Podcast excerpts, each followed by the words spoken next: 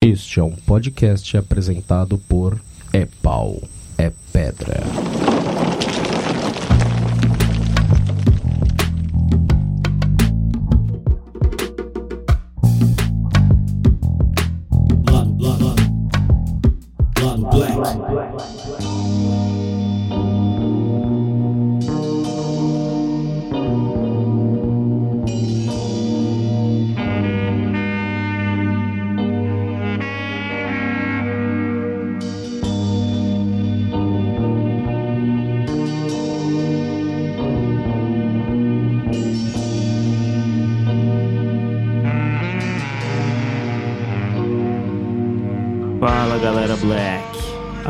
Fala é Pedro Maciel e você ou entendeu a trilha sonora ou não entendeu a trilha sonora desse programa. Se você ficar curioso, procura aí Vaporwave, depois conta aí o que, que você achou. Pois é, hoje eu tô gravando sozinho aqui e felicidade e alegria na voz não é minha característica. Se você quer um host efusivo, vai lá pro Nerdcast. Aqui o negócio é Black. Galera, hoje a gente vai falar sobre as nossas vivências, nossa busca, nosso autoconhecimento enquanto negros aqui no Brasil. Programa altamente recomendado tanto para blacks quanto para não blacks aí do nosso Brasil. Então fiquem aí com o programa, mas antes a gente queria ler aqui, ou melhor, eu queria ler aqui um e-mail que chegou muito bacana do ouvinte Marcos Vinícius Lima Martins. Olha só, lá do Black, recebendo e-mail, galera, vocês são muito gente fina, hein? Já já estão mandando aí, já estamos começando a, a, a valer a pena aí o repago domínio. Vamos lá, vou ler o e-mail dele aqui. Olá, sou o Martins e acompanho o lado Black desde o primeiro episódio, quando vi um post do Chino no lado militante da força. Tô curtindo e invejando o trabalho de vocês é chegado o momento em que os negros não retrocedam no espaço que conquistaram e começarem a ter a iniciativa de criarem seus próprios projetos e serem respeitados por eles. E vejo o podcast de vocês como um reflexo disso. Ver você produzindo serviu como um. um vocês, no caso, né? É, serviu como um dos incentivo- incentivos para eu começar a produzir meus próprios projetos. E há tempo eu estava enrolando para começar. Desde os primeiros episódios já dá para se notar o avanço e a qualidade no material que vocês têm produzido. Obrigado pela diminuição no número de pausas sonoras. Abre parênteses, EBA. É, sinto muito aí, cara. É, mas a gente vai editando e aprendendo. E no tempo do cast, diminuição no tempo do cast. Apesar de o assunto poder se estender por muito mais tempo, podcasts de duas horas são muito longos e acabam limitando a possibilidade de escutar outras coisas. Cara, eu adoro podcasts longos, mas eu respeito muito da galera não gostar. Respeito de verdade e a gente tá tentando o máximo, porque é cansativo até pra gente ficar mais de duas horas gravando aqui, cara. É bem cansativo. Todo mundo quer. Chega no final, todo mundo quer dormir, a gente não- nem, nem troca ideia mais. A gente só quer. Acabou, fechou, vai todo mundo pra cama. Mas enfim, vamos tentando diminuir aí. Sobre o episódio 4, gostei bastante do episódio e em todos os pontos que foram abortados. Abordados. Aborto não é te- o tema aqui, né? Lembro bem de quando vi Formation pela primeira vez. Estava me arrumando para sair e vejo uma notícia do BuzzFeed US. Beyoncé lança novo clipe. Era o exato segundo do lançamento. Entro na página e vejo o jornalista falar sobre representatividade. Ok. Começo a assistir o clipe e vejo New Orleans. Hum, ok. Ele, ele colocou mesmo aqui, galera, essas reações. Vejo todo aquele figurino. Hum, percebo ela falar de Afro e Jackson. E tem, ei, tem alguma coisa aí. E quando apareceu a Blue Ivy, a ficha caiu de vez. Oh meu Deus, não acredito que ela está fazendo isso. Foi uma alegria sem tamanho. É bom ver em tempos de artistas tão produzidos e controlados, alguns deles se engajando politicamente, mesmo que esses artistas tenham todo um aparato e capital financeiro os promovendo. As pessoas não percebem que elas já se mostrava ciente de suas raízes negras há alguns anos nas suas apresentações. Só que agora ela o fez de forma muito mais direta.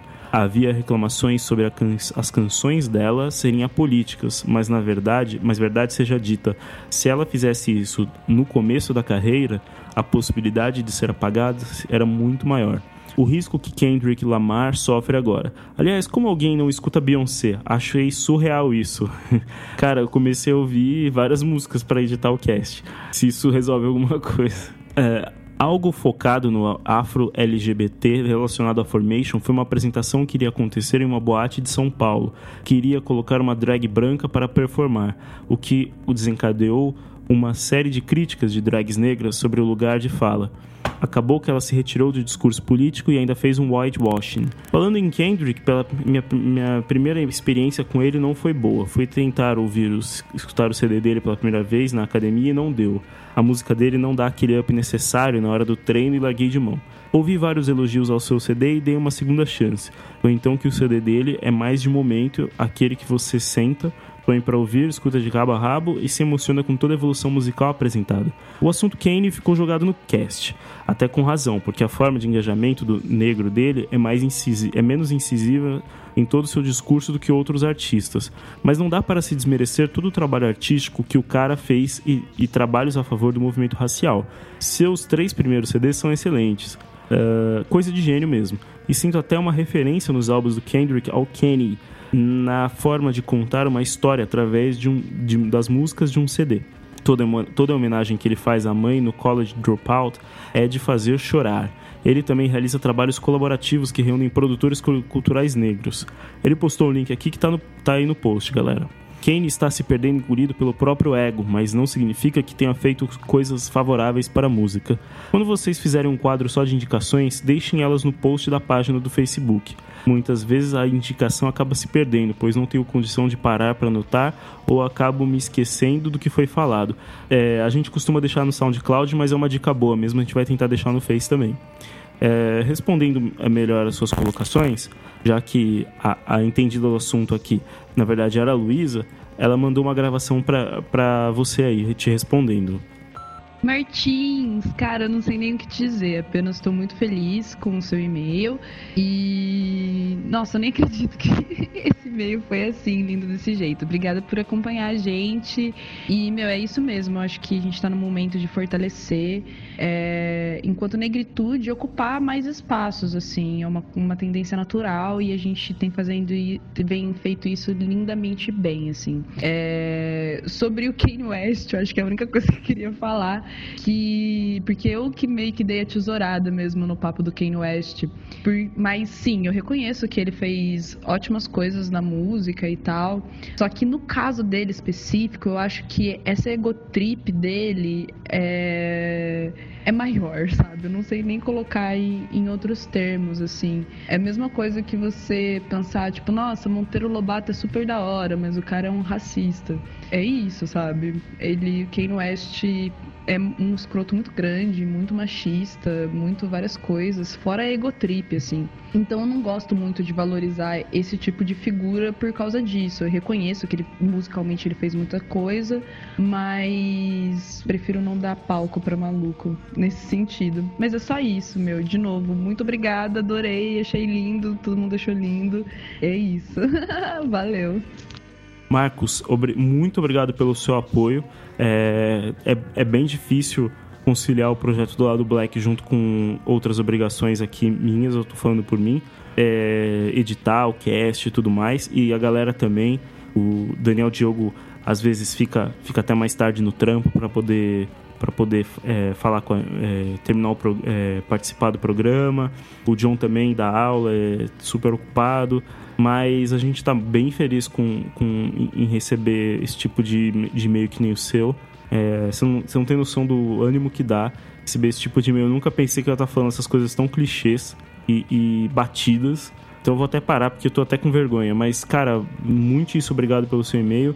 E vamos junto aí que é nós. Certo? Então fiquem agora com o programa Vivências.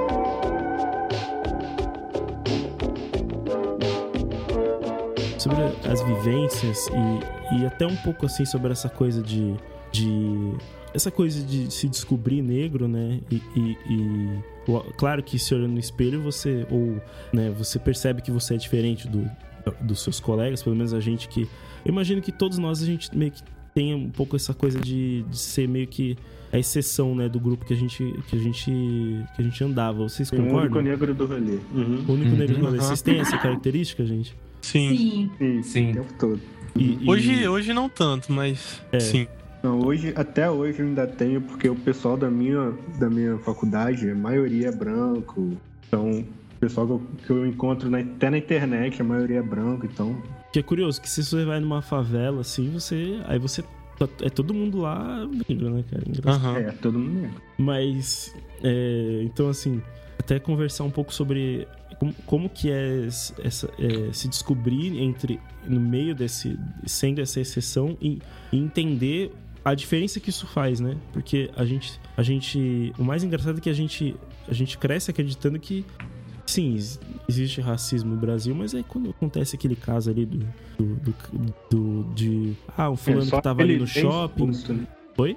Aquele bem explícito, né? O É, cara sendo uhum. chamado de macaco. É, o cara foi chamado de macaco. Olha que o cara ali no shopping é, que, que, que confundiu, que confundiu não sei quem com vendedor. Esses casos assim que saem na TV. Mas a gente, a gente demora pra, pra entender o que, que é o, o, o racismo do dia a dia, o racismo nosso do dia a dia mesmo, né? É, Bom, quem que levantou a mão primeiro aí? Acho que foi o Daniel, né? Não, foi Pode- Chino. Foi China. Pode Acho que o falar, Daniel era da vez passada. É. Eu acho que é uma. E é, e é estranho, assim, porque você começa a perceber não só o racismo que acontece, que é aquele racismo. Você começa a perceber o racismo velado. Aí você começa a notar um, um racismo que sempre aconteceu, mas você não percebia. Pra você. Assim, machucava, mas você não dava tanto, tanta atenção, sacou? Por exemplo, ah, cabelo ruim, essas coisas você achava normal, sacou? Aquela questão de normalizar o absurdo. Aham. É bem isso mesmo. É, pode falar, acho que é o John ou o Daniel? Pode falar. E, e aí, além de coisas que acontecem assim, que nem o Rafa falou, é, eu acho que você começa a perceber também o, o lugar onde você tá, sabe? Você começa a olhar mais em volta, assim. Você começa a perceber como é gritante o fato de que às vezes você tá, sei lá, num, na sala de aula, num restaurante, ou sei lá, qualquer lugar assim, e de repente você percebe que não tem absolutamente nenhum negro ali. Uhum. Uhum. É. Daniel? Não, é interessante também, eu não sei se aconteceu com vocês, né? Mas é, quando eu fui conforme eu fui crescendo, os meus pais mesmo não reconheciam esse Então, racismo. então, rapidinho, vamos, vamos então já começar hum, contar um, cada um a sua vivência, já que você já entrou. Uhum. Pode começar você a contar meio que do começo, assim e tal. Ah, Então, é, eu cresci estudando em escola particular. Quando era menor, eu ia na igreja e a maioria do até na igreja a maioria do pessoal era branco. E então eu só eu cresci vendo isso e sendo influenciado por isso, né? Eu, eu cresci com muito pouca referência de, de negros assim em lugar de destaque. Até, até na própria mídia e tal. É bem difícil você ver um negro médico, um negro advogado Aham. um artista, sendo artista reconhecido, ganhando prêmio e tal. A gente não vê isso, a gente não viu isso quando crescia. Praticamente não vê isso hoje, né? É, Então eu cresci sendo muito influenciado por uma cultura que não era minha, né? Então, é, quando era pequeno, eu alisava o cabelo, é, negava um pouco as origens, mas alguma origem mais pobre que eu possa ter tido. Quando ia visitar a família e tal, era sempre um primo diferente.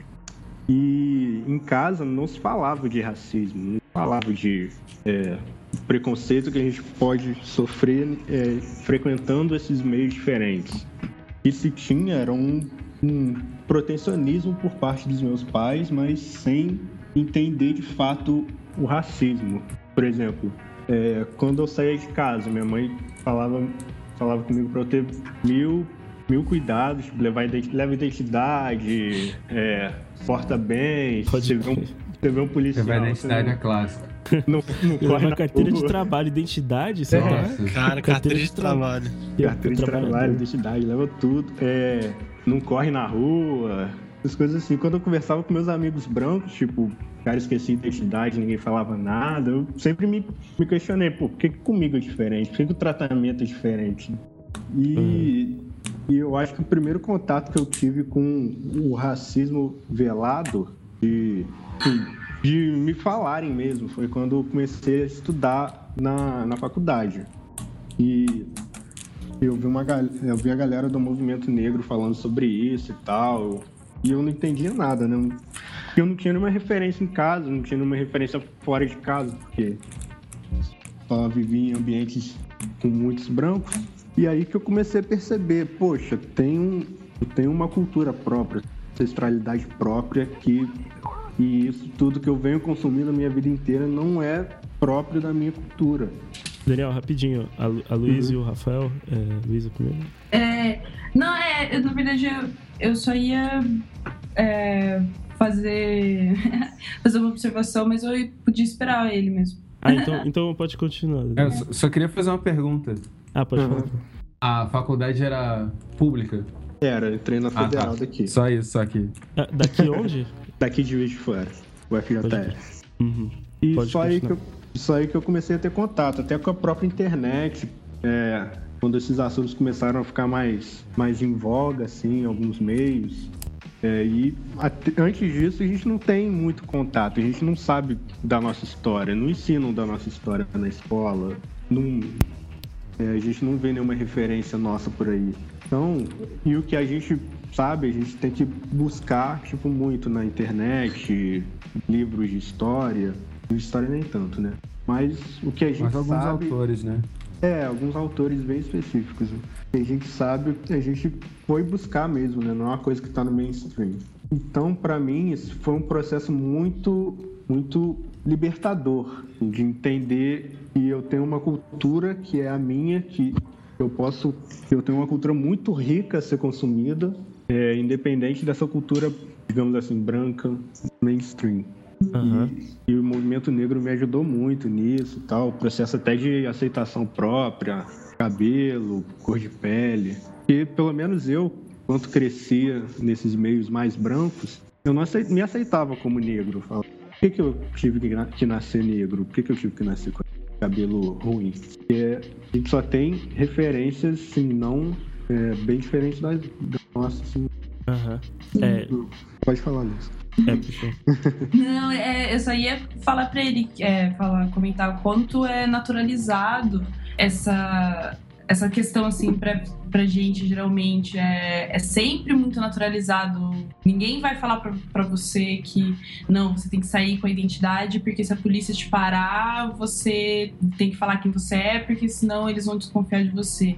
São comportamentos que são sempre muito naturalizados, É, eu assim, acho acho que é, um- é, isso deixa muito difícil de, de você percebendo certas coisas se você tá num ambiente mais é, esbranquecido, assim, né? Que nem acho que é o, o nosso caso, sim, que convive mais com gente branca. É, fica difícil você identificar, menos que você sofra mesmo um, um, um ato racista daquele grupo. Mas como você é de lá, né, entre aspas, é muito difícil de alguém ser não cortês com você, digamos assim. Então, esses cuidados vão sendo passados como algo natural, sendo que tem um viés bem racista. Com certeza. Eu acho que esse, essa coisa de ah, leva a identidade, toma mais cuidado e tal, isso vem da própria vivência dos nossos pais, né? Pode ter sido da própria vivência dos nossos pais. Ah, quando eu saía, é, até minha mãe falava isso comigo, então eu vou falar isso com meu filho. Ou eu percebi que, que tomando esses cuidados eu vou sofrer menos, então. Vou falar- passou por alguma coisa, né? É, experiência mesmo. Veja como é fácil.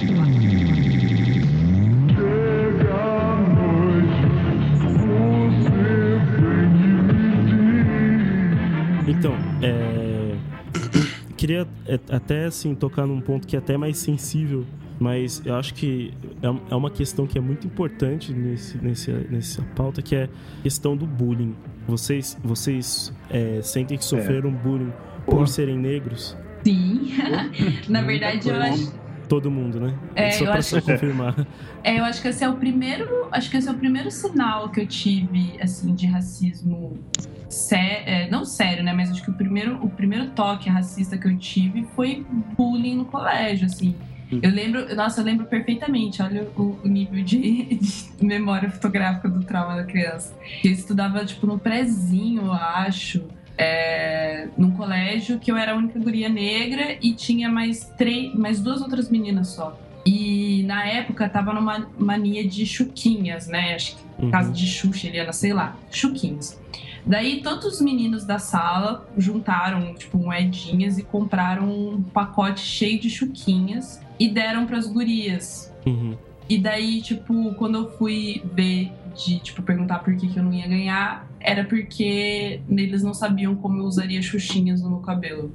Hum. Tipo, foi, foi, essa foi a, prim- a primeira que eu me lembro mesmo, assim. Porque, na verdade, antes disso, é, como eu cresci com a família do meu pai, é, muito mais próxima a a mim, né? Meu pai é negro, então todo mundo era negro e, e, tipo, não, eu era a negra do, do rolê fora, mas eu tinha muita referência negra dentro da minha família. Uhum. É, então, é, pra mim, o que o meu pai sempre falava era só questão de tipo, meu, estuda, estuda, você tem que batalhar, você tem que ser inteligente, porque as coisas não vão ser fáceis pra você, então você tem que trabalhar muito se você quiser fazer alguma coisa na sua vida. Ele, ele até falava, o ditado que ele falava é que se uma pessoa normal matar um leão por dia, você que é, a gente que é negro mata dois e você que é mulher negra vai ter que matar quatro. Então você se prepara pra matar quatro leões por dia. E foi assim que eu cresci, assim. Então seu Mas- pai é bem politizado, pelo que parece, né? Ah, e ele não é, tipo, bem politizado, mas ele foi a primeira, tipo, ele foi a geração que, que saiu, sabe? Aham. Então, ele veio da fazenda, tipo, com 11 irmãos, bem miséria mesmo. E ele sempre trabalhou, tipo, trabalhou desde, desde pequeno. E quando ele veio pra Londrina, que ele conseguiu, tipo, uns trabalhos por sorte, porque ele era músico, então ele acabava conhecendo algumas pessoas que ele conseguiu uns empregos da hora. E ele Aham. conseguiu se manter mais ou menos bem. Só que, tipo, por exemplo, faculdade ele foi fazer com 40 anos. Tipo, já era nascida quando ele fez faculdade e tal. Eu vi o meu pai me formar, sabe? É, então, tipo, foi uma parada bem louca. Eu sou a primeira da minha família que entra na faculdade, por exemplo, na idade certa, assim. Pra Aham. você entrar na faculdade.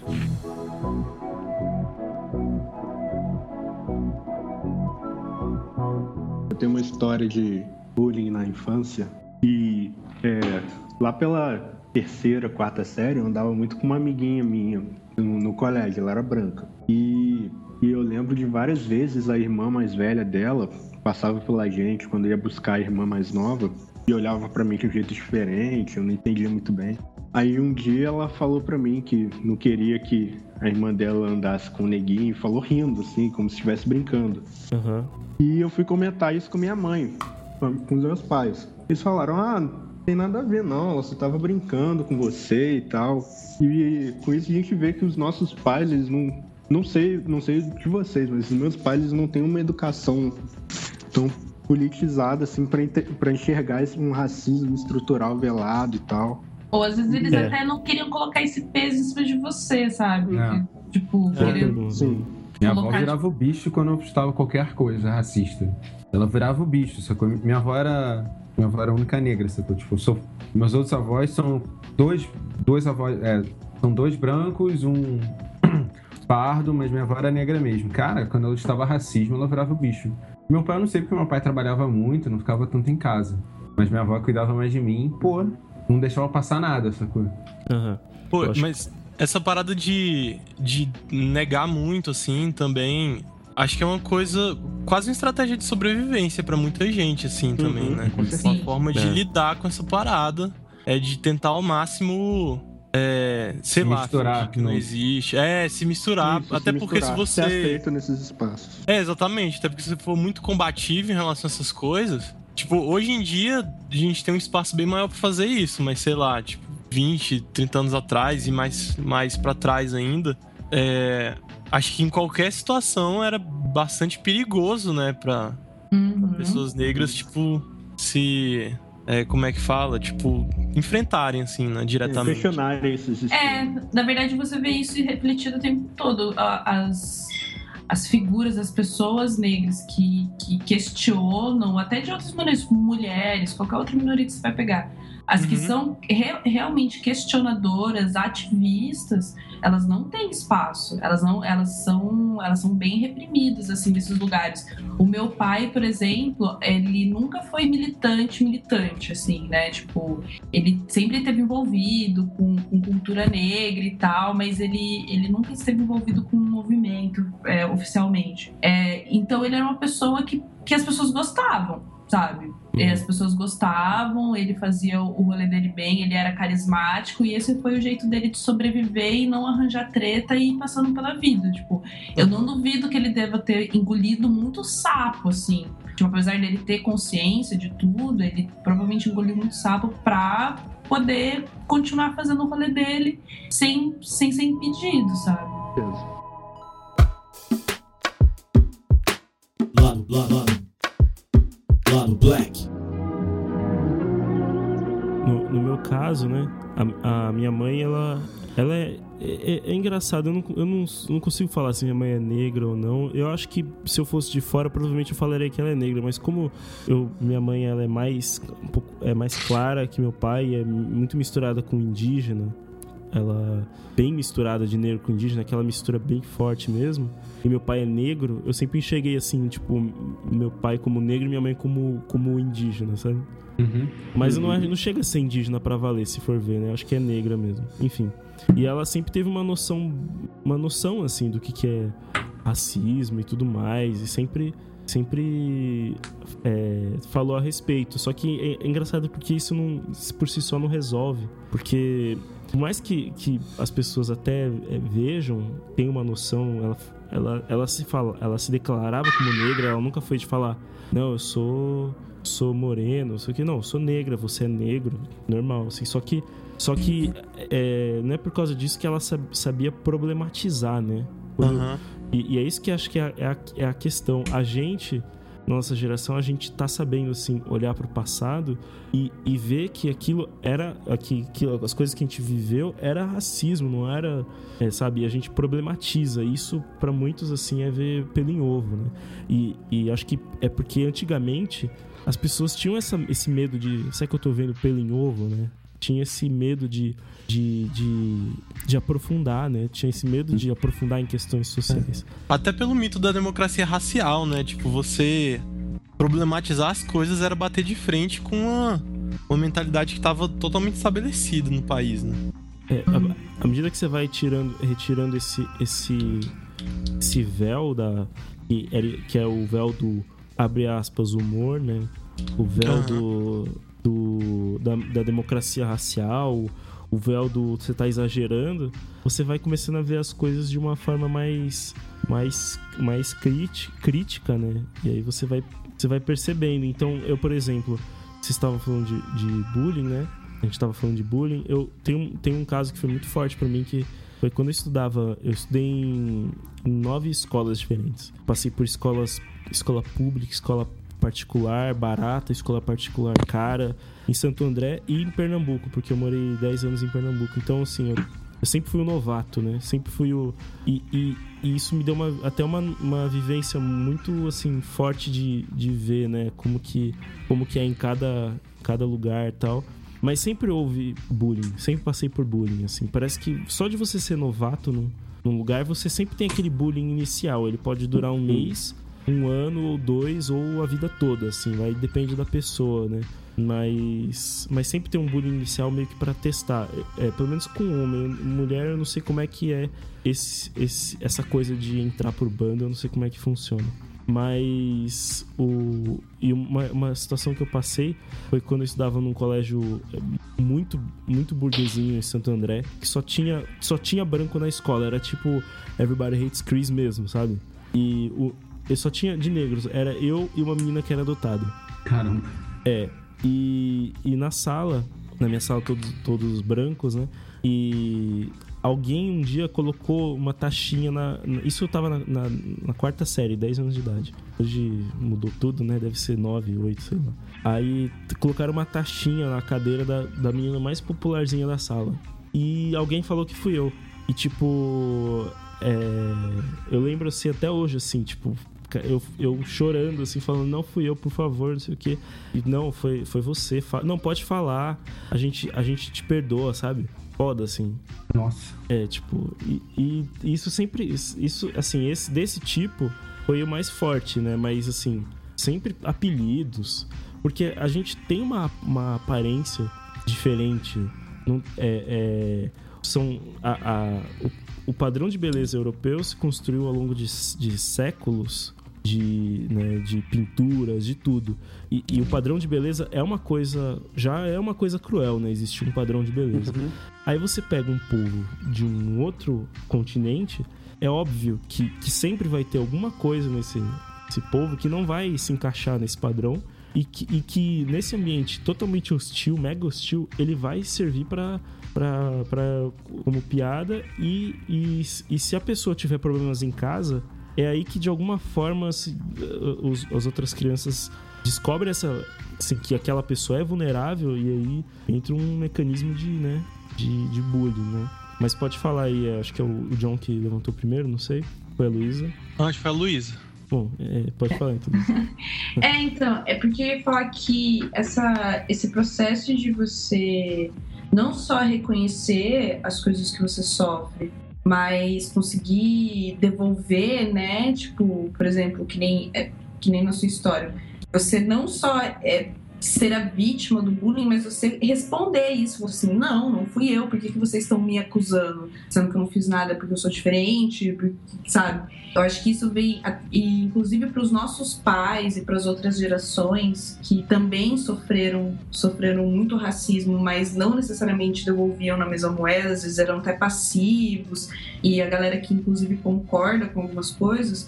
Acho que isso só amadurece com um processo de empoderamento mesmo. Acho que é bem essa palavra. Uhum. Acho que na, na história de todo mundo, talvez tem, é, talvez não, com certeza vai ter isso em comum, que é em que momento em que a gente realmente se empodera para responder a isso, para não ser mais vítima desse tipo de situação só e não problematizar e não falar que isso é errado e não ter força para justamente colocar isso para fora sem, não, sem medo de represálias que acabem com a sua vida, porque eu acho que essa é a diferença, acho que a gente rebate mais hoje em dia porque a gente não a gente não tem em cima das nossas cabeças a mesma pressão que os nossos pais tinham, né, os nossos avós de meu, você vai ficar sem emprego, você vai ficar marcado, você vai morrer, você vai ser preso. Então, a partir do momento que você a gente começa a ver o nosso poder e, e não temer mais esse tipo de represália, fica muito mais fácil de você devolver essas situações, porque eu acho que o- o- a perpetuação desse tipo de comportamento acontece justamente quando você não não rebate, né? Você não quebra isso. Em algum momento você precisa desse embate, né? De estar disposto a, a, a responder. Eu acho que a questão da internet também ajuda muito. Porque você começa a ver que essa contestação que você tem, tipo, você não é o único, tá ligado? Quando você fala assim, pô, será que eu. Será que aquele cara, aquele negro ali do meu lado não tá engolindo sapo também? Será que ele acha que. Será que a galera falou, tipo, tô vendo pelo em ovo, sacou? Acho que a internet ajuda nisso, você começa a perceber que, cara, tipo, não é normal, sacou? Ninguém tá feliz com essa parada, ninguém tá curtindo esse lance. Então, eu, eu queria, a, a partir daí, até seguir de onde você falou, Rafael, Uhum. e, e até a gente, a gente é, falar sobre, sobre o momento que cada um começou a, a ter esse despertar. Eu já, eu já me adianto, assim, é, dizendo assim, o, o meu, né, que eu... Bom, eu, eu, eu nasci em São Paulo e com 10 anos de idade eu me mudei para Pernambuco. E, e lá eu morei até meus 15 anos de idade. Depois eu passei mais dois anos em São Paulo, depois fui para Pernambuco. Eu, aí eu fiz umas indas e vindas que eu não consigo mais enumerar. Quanto tempo eu passei em cada lugar é muito difícil, assim, foi muito, foi muito meio de volta, assim.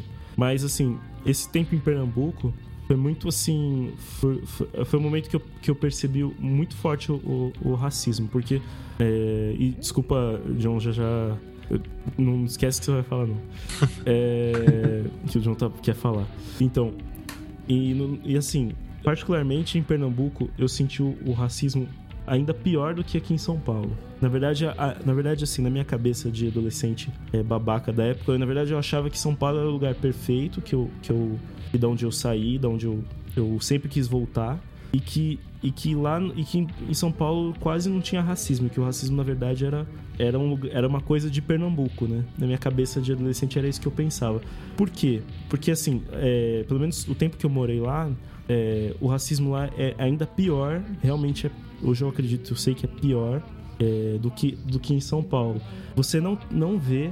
É, você, é muito pouco você vê gente branca pobre. Tipo, existe uma, uma, uma elite lá, é, branca, bem europeia, bem assim, até assim, sem mistura, sabe? Que, que mora em, em- É bem gueto mesmo, sabe? Aquela coisa bem segregada mesmo. E. e e, e quando você vê uma pessoa negra, ela sempre é pobre, assim, não tem exceção, sabe? Ah, tem Uhum. aquele cara ali. tem- não, tem o, tem o Chino que, tipo, que, que, sabe, trampa numa agência, tem a, a Luísa. Não, é tipo, se o cara é negro, o cara é pobre mesmo, assim, sabe? Não tem, não tem meio termo. E, e, o- e o momento que eu percebi isso, assim, mais forte foi porque, assim, é muito louco. Tem um, um bairro que eu morava, é, ficava mais no sul, né? E, e tem um bairro que fica mais no, no norte, que é para onde, que, onde eu ia para estudar. Eu estudava numa escola particular e morava num bairro mais, mais afastado. E o ônibus que, que, que cruzava, ele, ele ia do meu bairro para esse bairro. E eu percebia que esse ônibus subia com gente negra e quando chegava no, no- ia chegando no bairro mais afastado, as pessoas negras iam descendo e aí só subia gente branca.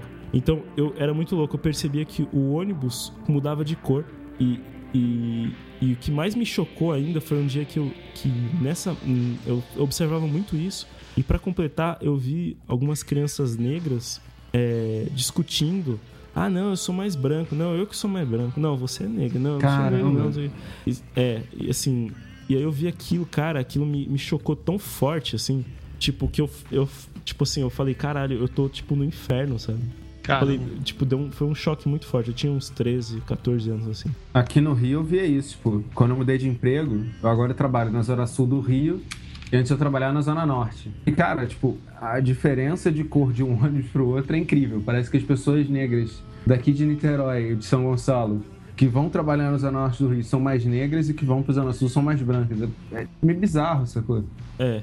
E, e, e aqui em São Paulo, eu, eu assim, querendo ou não, não tô falando que é, que é um lugar perfeito, não, ele tá longe, muito longe disso. Mas assim, aqui eu tinha algum amigo branco ou outro que era fudido também, sabe? Isso me dava uma, assim, uma sensação de, tipo, as coisas estão assim, mais, sabe? Pouco mais homogêneas. Lá não, assim, era tipo, sabe? Mas. E aí eu comecei a perceber que, que quando eu ia na casa de algum amigo da escola, eu comecei a perceber que sempre pra entrar assim no prédio era um inferno, assim. O porteiro. é, você, você, você quer falar com quem? Você, sabe, Aham. é todo aquele um, um procedimento a mais, sabe? E as pessoas passavam olhando, sempre as senhoras passavam olhando, escondiam a bolsa. Mas aí foi que eu comecei a, a- a perceber, assim.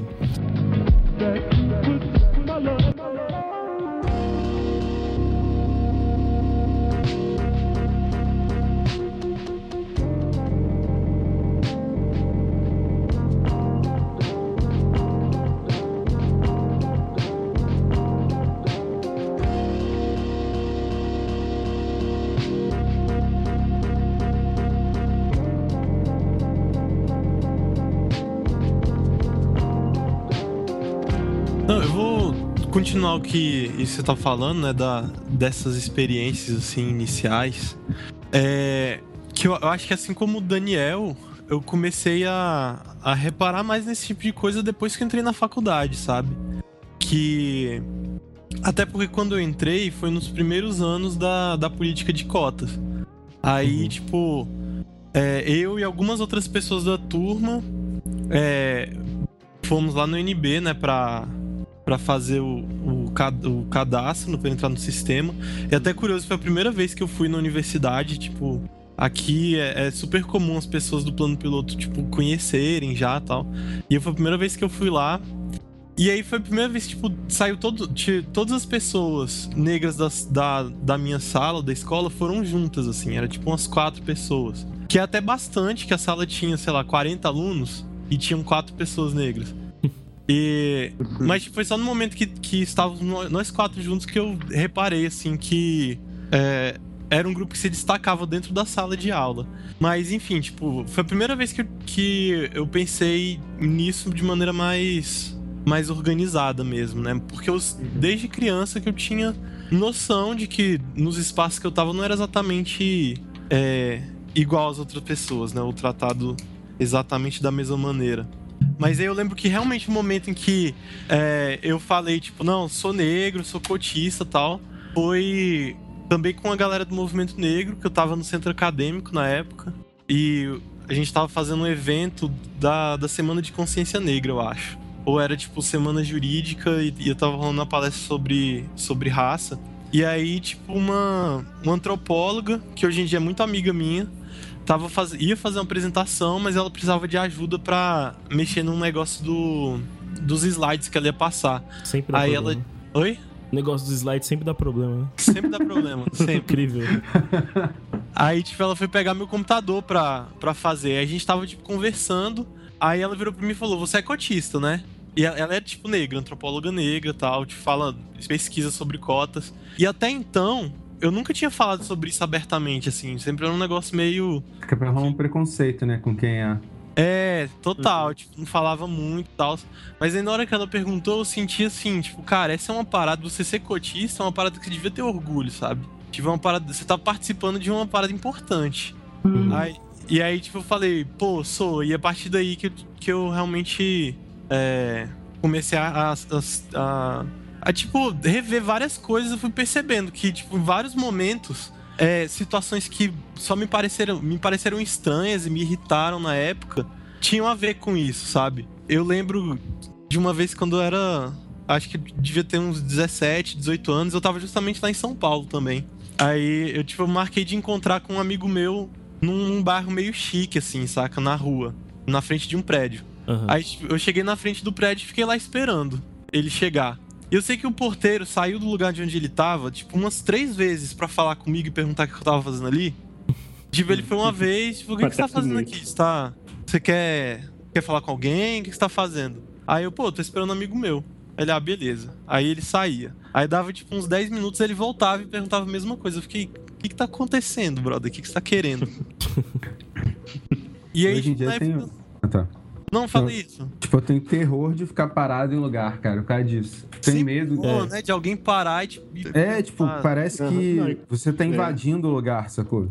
Inclusive, era uma das recomendações da minha mãe quando eu saí de casa. Não fica muito tempo parado, não corre na rua.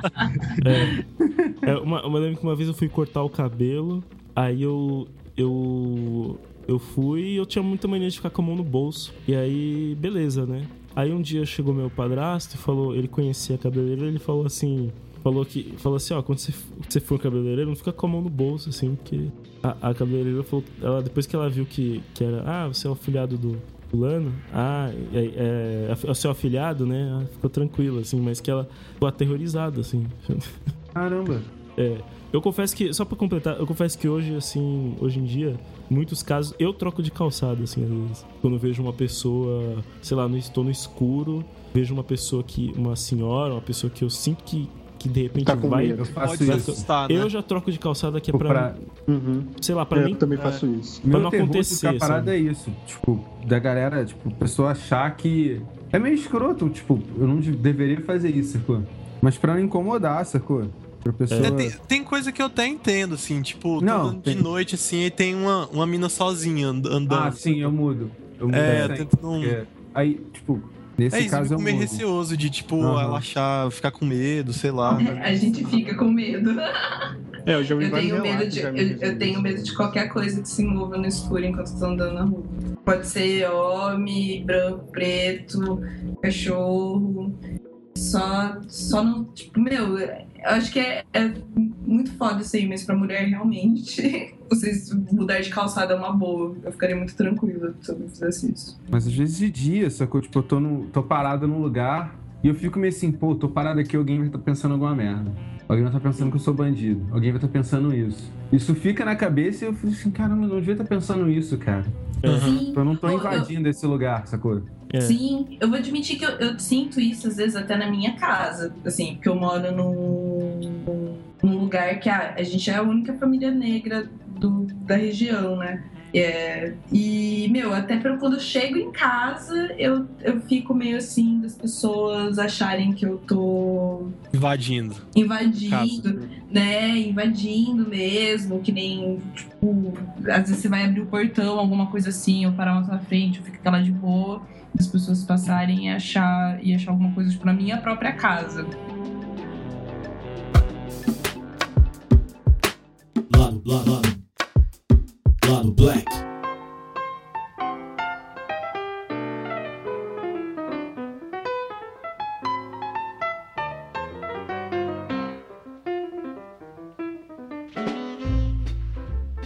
É, então, eu, eu, na verdade lembrei de uma parada que eu queria falar antes, eu tinha esquecido.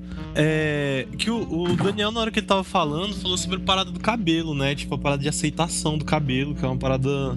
É, já era o próximo tópico. é, Era isso que eu ia falar. Opa, tu queimando a Pode falar. pauta então? Não, não, não. É, é- é o top, a pauta da, da minha cabeça aqui, então. Fica à vontade. É Não, bom que já então. entra mesmo. Tipo, é. Meu, meu pai é negro e minha mãe é branca, né? Então, tipo, meu cabelo não é, não é crespo, de fato. É, e quando eu era criança, ele era, tipo, bem mais liso do que ele é hoje. Hoje em dia, meu cabelo é, tipo, é, meio encaracolado, louco, assim. Rapidinho, desculpa, desculpa interromper, mas tem, tem- existe também esse esse tipo, esse, vou chamar assim, ar- vou inventar agora um termo, assim, arquétipo da borboleta invertido, né? Tipo, a criança que nasce com, com é, miscigenada, que nasce com características europeias, aí na puberdade, Sim, de uma, falando da maneira racista, fode tudo, né? Tipo, é. tem esse lance, assim. Eu, já- eu- eu lembro que eu conheci uma menina que ela era, ela era loira, tinha o cabelo liso, cheio de cachos, assim e tal. Chegou na puberdade o cabelo da menina ficou crespo, sabe? E tipo, Aham. e, e, assim, continuando sendo branca, loira e tudo mais, mas o cabelo crespo mesmo, assim. Não, e, e o meu ponto é justamente isso. Tem assim, esse tipo, lance, né, cara? Ou nasce cor Aham. azul, ah, nasce cor Aham. azul, aí É, rola muito. preto. Que, tipo, quando eu era criança, meu cabelo era bem lisinho, assim. E aí, tipo, quando eu fui crescendo, ele foi enrolando cada vez mais, assim. É. E aí, tipo, eu lembro quando eu tava na oitava série pro primeiro ano do ensino médio, assim. É... Meu, meu cabelo começou a, a, a enrolar mais. E, e aí eu tinha essa parada de tentar, tipo, alisar ele com gel, sacou? E ficava horroroso. e, E e, Rolaram momentos também que eu, eu alisei o cabelo também. Tipo, eu lembrei disso que o Daniel tava falando, né? É, eu também, cara, é Tipo, foda. cheguei a alisar o cabelo. E era uma parada Vai assim que, tipo, eu ficava neurótico mesmo, sacou? De, tipo, sair no meio da aula pra, tipo, ir no, no banheiro, Uhum. olhar o, o cabelo pra, tipo, passar uma água, passar mais gel, sei lá. E. E sei lá, tipo, eu sei que quando. Eu sei pra, quando você tem o cabelo crespo mesmo, tipo, não tem jeito de você. é, tentar essas estratégias de passabilidade, né? As coisas são ainda mais tensas. Mas eu, eu tava eu fico pensando como é meio cruel isso, né? Tipo, de Uhum. é, você ter uma característica que te faz. Ou, ou- ou que faz com que as pessoas te lembrem que você tem características que estão quase lá, mas ainda não, não são o suficiente. Você precisa.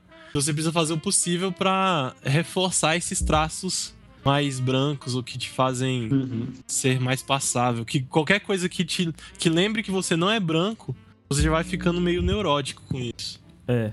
É, e- engraçado assim, tipo, daqui a pouco eu devo contar isso. Eu era um rapazinho de direita antes. Eita, então, essa, Fala, essa, Beck. vamos- fazer, organizando a pauta, depois do cabelo a gente fala disso, das ideias. Mas esse lance do. Já entrando no lance de cabelo já. Engraçado que assim, apesar disso, apesar de eu. Porque assim, eu cresci com branco. né, Até minha família, tipo, negro é tipo só um tronco. Tipo, minha avó, que tem meu pai, um primo meu, uma tia minha, eu e meu irmão somos negros. E a família da minha avó, mas o resto tudo é branco, então eu cresci com branco. Então eu tinha esse pensamento meio direita na época e, e minha cidade também era Petrópolis, mega elitista. Não tinha esses espaços de, de lugar mais. Lugar mais pobre era um pouco raro, tipo, entendeu? Você era monarquista, Rafael? Não cheguei a tanto, não. Mas uma parada que eu sempre tive era aceitar o meu cabelo. Por incrível que pareça, tipo, uma parada que eu nunca consegui não aceitar foi minhas características negras. Tanto que quando, como era muito da galera do rock and roll e tal, tinha aquele lance de cabelo comprido, valorização do cabelo comprido e tal. Sim. Mas essa parada do cabelo eu falo, não, cabelo é crespo, eu vou deixar meu cabelo afro. E ele vai ser maneiro assim, meu cabelo comprido é esse. Isso, assim, é até engraçado, porque a maioria geralmente não acontece isso. Você tenta, tipo, se embranquecer. Comigo, eu tinha esses pensamentos meio direita, de que racismo não existe, que é tudo meritocracia, mas o cabelo não. O cabelo era o meu, ia ser assim, e eu não ia tentar mudar, não. Aham. Massa. Eu, é, eu acho isso bem, bem engraçado, porque eu, fui, eu fiquei bem no meio termo dos dois.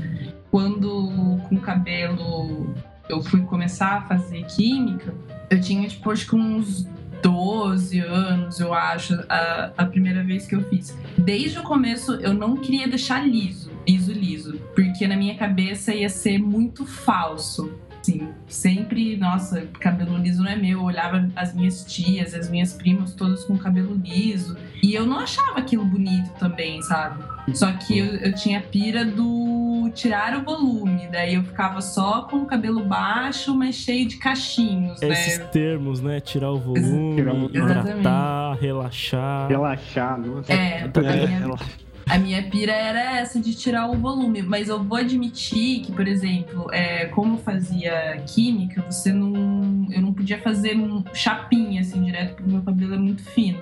Então eu, eu só fazia, só deixava ele liso quando eu ia fazer a, a química. E daí eu, falava pra ela, ah, seca com escova, deixa liso, que eu vou passar tipo dois, três dias com o cabelo, com o cabelo assim, né? E na, na minha cabeça, aqueles dois, três dias, não sei porquê, mas eram dias que parecia que o mundo me aceitava melhor. Era uma Hum. coisa muito estranha isso, assim. Uhum. Não sei porquê, mas era. Parecia que, tipo, ah, as pessoas olham, falam, ai, nossa, que bonito seu cabelo, lá", toda aquela, aquela coisa diferente, assim, que nos outros dias normalmente não, não existiam. Mas eu fiquei nessa da química por uns, nossa, quase uns bons oito anos, seis anos. Que. E daí, quando eu fui pra faculdade mesmo, que que eu re- resolvi cortar, porque eu acho que é muito um processo, assim, eu fui eu fui me empoderando desde o colégio, assim, nessa questão de, de pensar um pouco mais diferente, de não fazer muita questão de fazer, fazer parte do status quo, que eu nunca, eu, tipo, eu sempre fui muito diferente de todo mundo, até no colégio, assim, eu nunca fiz muita questão de enturmar com a patota, tipo, diferente, eu era até, tipo, a roqueirinha, fazia até o estereótipo da maloca do colégio para as pessoas não mexerem comigo de propósito. Mas. Mas é quando eu cheguei na faculdade, esse negócio de você cortar o cabelo e falar, nossa, não, agora ele vai. Vou deixar ele natural. Foi bem complicado, porque daí você fica pensando, tipo, ai, mas o meu cabelo não cresce, mas daí eu vou ficar com o cabelo curto pra sempre. Ai, não vai ficar tão bonito, vai dar muito trabalho. Você sempre coloca milhões de, de empecilhos nisso. Até o momento em que você corta e vê que não é nada disso, tipo, nada disso. Pode crer. É, o Daniel? Eu queria falar um pouco sobre essa coisa do cabelo, mais na infância, né? É, comentar um pouco sobre essa agressividade que, que é imposta na gente. Tipo, quando eu era criança, eu cresci com vários brancos e tal, e o padrão de beleza europeu era esse. Então, é, os meninos não me paqueravam. Isso era um estigma pra mim. E aí eu, lá pelos meus 7, 8 anos, eu comecei a alisar o cabelo. É, só queria comentar da agressividade de um sistema que faz com que uma criança de 8 anos queira tirar uma característica própria dela em prol de Porra, foi, foi, foi com 11 anos? 8. 8 anos? Nossa. Caralho. Teve uma foto que rolou esses dias de uma mina postando que ela tinha alisado o cabelo de uma menina, tipo, uma menina pequenininha, cara, uma agressividade. Ela tinha cabelo Isso é muito agressivo. cacheado, ela foi e alisou. Postando com o maior orgulho. Não, não, te- não teve aquele, aquele. Aquele. Nossa, vou fazer um momento aqui arrumar uma treta. Vocês me desculpam, depois eu tiro na edição vontade. qualquer coisa. Mas te- teve uma menina que. que, que, é, que apareceu no Oscar. Uma criança, uma época que ela alisou, ou não alisou, coisa assim. Acho que ela alisou. Uma americana. Uma menina, ator, atrizinha americana. Será que é a do, a do Beasts, a Beasts, Beasts of of, the Southern Sound? É. É. Mirim. Deixa eu só pesquisar rapidinho. Enfim, eu, eu não tô. Eu não. Calma aí, eu, eu tô achando. Ah, não. Ela tá com o cabelinho encaracoladinho. Oh, não, peraí. Então, ela sempre teve o cabelo lindo, e aí no Oscar ela, tipo, alisou, assim. Não que seja um problema ela, tipo, só no Oscar e com cabelo diferente. Às vezes, eu acho que nos Estados Unidos, em alguns casos, eu não tenho certeza, mas alguns casos, assim, algumas pessoas quando alisam, é uma coisa assim que é um. É, é consciente, sabe? É, não é assim porque não tem opção, é porque. Sei Tipo lá, é um. É a estilo menina, mesmo. acho que é a menina desse filme mesmo. É. É, eu tô até postando uma no- foto aqui no chat. É, É, tem umas nossa, fotos dela no várias, Oscar com cabelo liso e tal. Indomável então- Sonhadora, não? Qual que é o nome dela? Cara, não vou saber dizer. Mas você achou a foto dela aí? Acho É, o nome dela é muito. é, tem muitas letras que eu não sei pronunciar e eu não quero É, passar vergonha. Mas é uma. ah, me, me manda aí no Skype. É uma criança? Eu, é a é uma criança. É É. uma criança. Eu- manda, uma- manda pra mim no Skype aí o link pra foto. Deixa eu ver. Se é que eu tô vendo aqui, ela não. Ah, é. Ela, tipo, tirou o volume, né? Não, é- é- Olha Eu vou mandar, vou mandar uma dela no filme. Aham. Manda que a gente, pra gente pôr na postagem e tal. Eu achei aqui a matéria do G1. Acho que é essa mesmo, hein? Meu, e, e na verdade, tipo, ela é linda e o cabelo dela é lindo. E assim, é uma coisa que parece que para momentos importantes você muda, porque você, você citou o exemplo dela, que assim, o cabelo dela é lindo, ela na vida real sempre usa o cabelo dela. Daí você vai no Oscars, que é um lugar importante, então aqui é importante, você, É. eu vou fazer meu cabelo desse jeito. Porque eu fiz isso na minha formatura. Tipo, É. eu passei, eu passei a minha, a- o meu colégio todo com cabelo enrolado, cabelo enrolado, cabelo enrolado, cabelo enrolado. E na minha formatura eu alisei meu cabelo e hoje em dia eu vejo essas fotos, eu quase não me reconheço, sabe? Eu me arrependo muito de ter, Uhum. tipo, ido na minha formatura de um jeito que não era eu, minimamente, assim. Aham. Então, é, foi, foi bem. Foi esse caso mesmo. Sabe aquela, aquela youtuber? Uhum. Ela comentou assim. Nossa, finalmente deram um jeito no cabelo dessa criança. Nossa, Porra. Você tem noção? Cara, Caraca. e, tipo, cara, é uma, é uma pessoa com acesso, uma pessoa que parece toda descolada, não sei o quê. É o que a menina fala. Enfim, eu acho que é momento de denúncia aqui, acho que. tem que mandar. mandar. Começar o podcast arrumando treta. é, eu acho que tem que É mandar sempre, nossa, bom. Estamos aqui pra isso. nossa polícia negra aí. A, a gente, a gente serve o seu café, a gente instala a sua TV a cabo, a gente. Tá ligado? A gente problematiza o seu vizinho. É, o clube da luta, cara. expe- Pô. expect us. é, vocês já viram aquele clipe do, do Emicida? Não. Que é tipo um lance assim. O Boa Esperança? Boa esperança? É Boa Esperança. Nossa, esse Ah, clipe é tombador, foda. hein? Muito foda. Como é Esse que é? Eu não clipe é vi. tombador. Pode jogar na pauta também. É, esse clipe é tipo o Emicida, ele coloca tipo uma- a revolta das empregadas. Daí as pessoas estão num jantar, né, de família, até um jantar tipo de noivado, assim. E rola de tudo, rola o patrão assediando a, a empregada negra, daí a mulher do patrão fica brava com a empregada, manda a empregada, tipo, cobrir o cabelo, que ela tem umas tranças e, e tirar batom. Daí, tipo, meu, rola várias humilhação e o, o catch do, do filme é a empre- as empregadas tudo se revoltando, prendendo a galera na mesa, batendo um- uns, as correntes, assim, a ela, pá, quebrando garrafa. é muito louco, queimando, queimando a casa toda. É bem louco. Assim. Assista. Nossa. Deu um, deu um bafafá sinistro quando lançou esse clipe. Aham. que tava estimulando uma revolta violenta, né? é. Tipo, ah, isso. é- Tá vendo? É aí que tá o medo. E o, o MC, assim, tem muita polêmica com relação a ele, inclusive de representatividade e tal.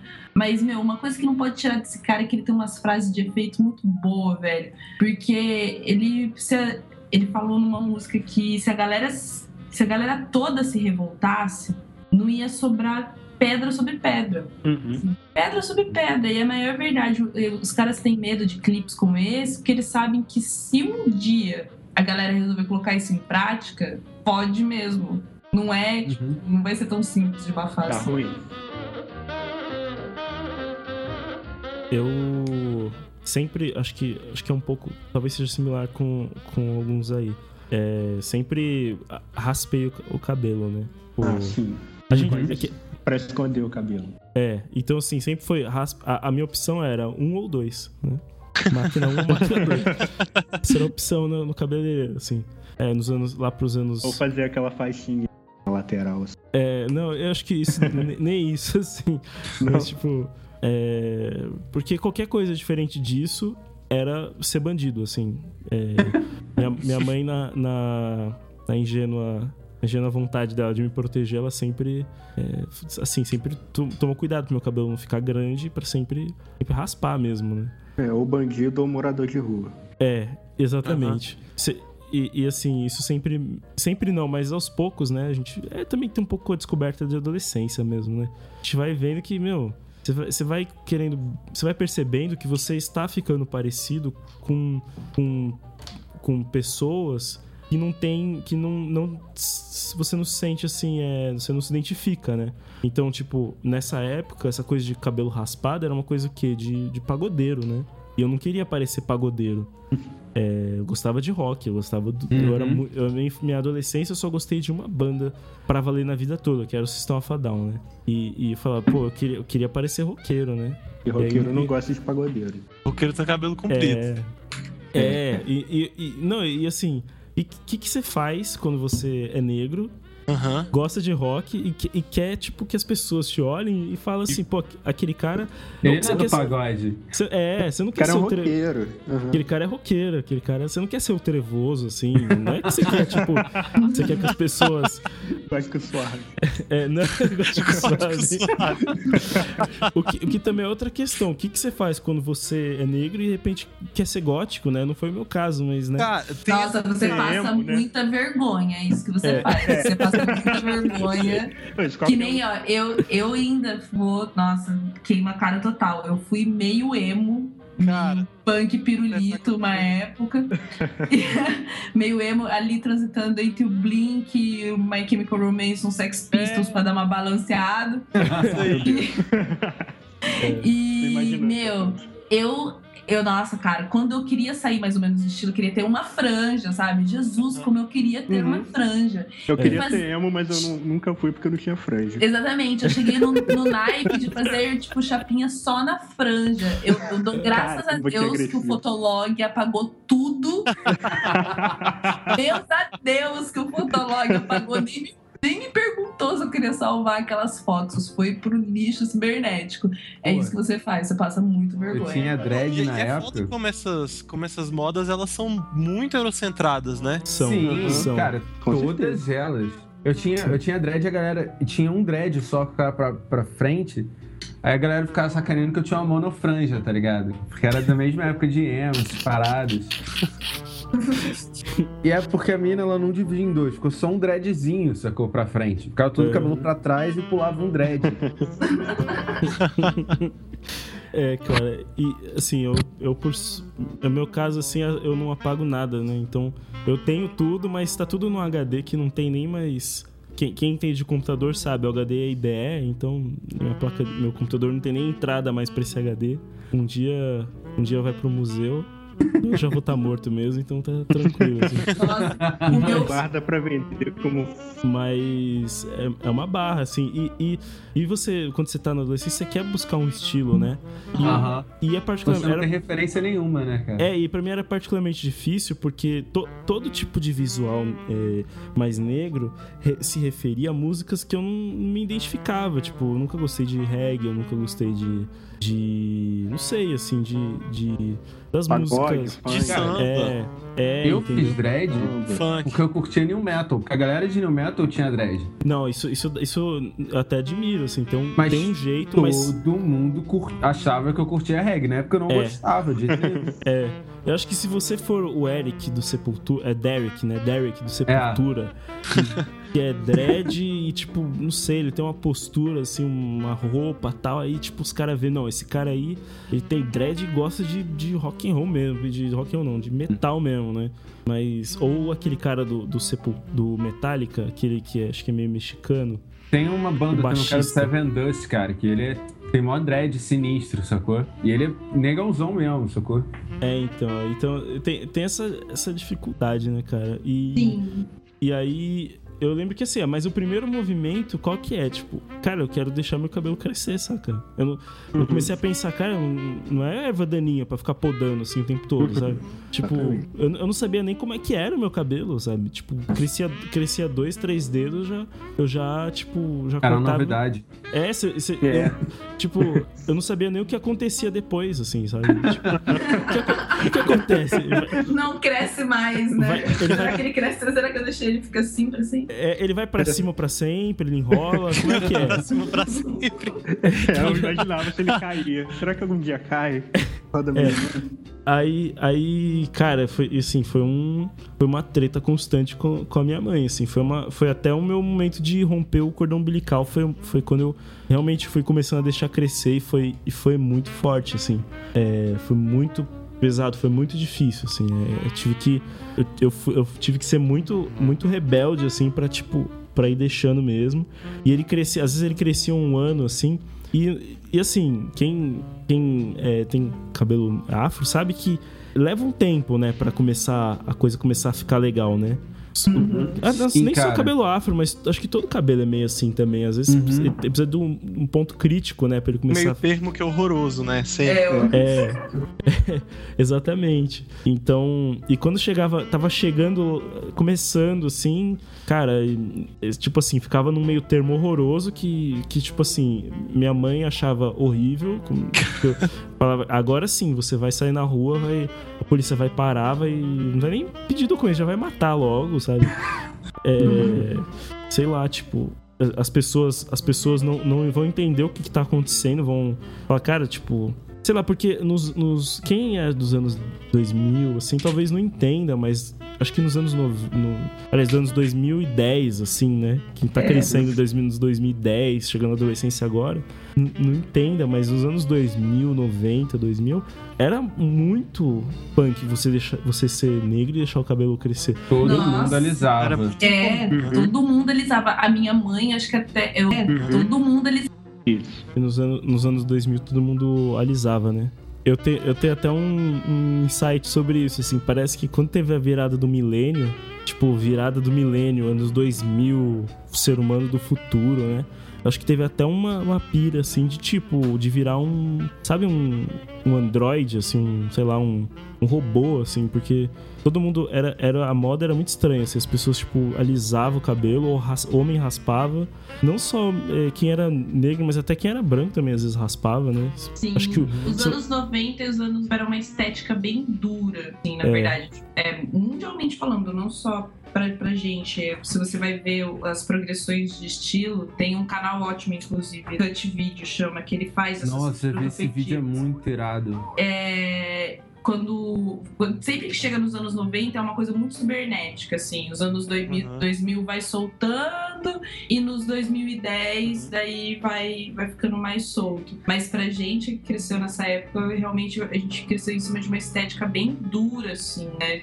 Onde fora do padrão era bem o nosso a nossa naturalidade era bem fora do padrão É, be- era- A- é até uma que- ressaca dos anos 80, né? É, isso Parece. ia falar. Os Desculpa. anos 80 eram tanta zoeira que os anos 90 tentaram se levar muito a sério.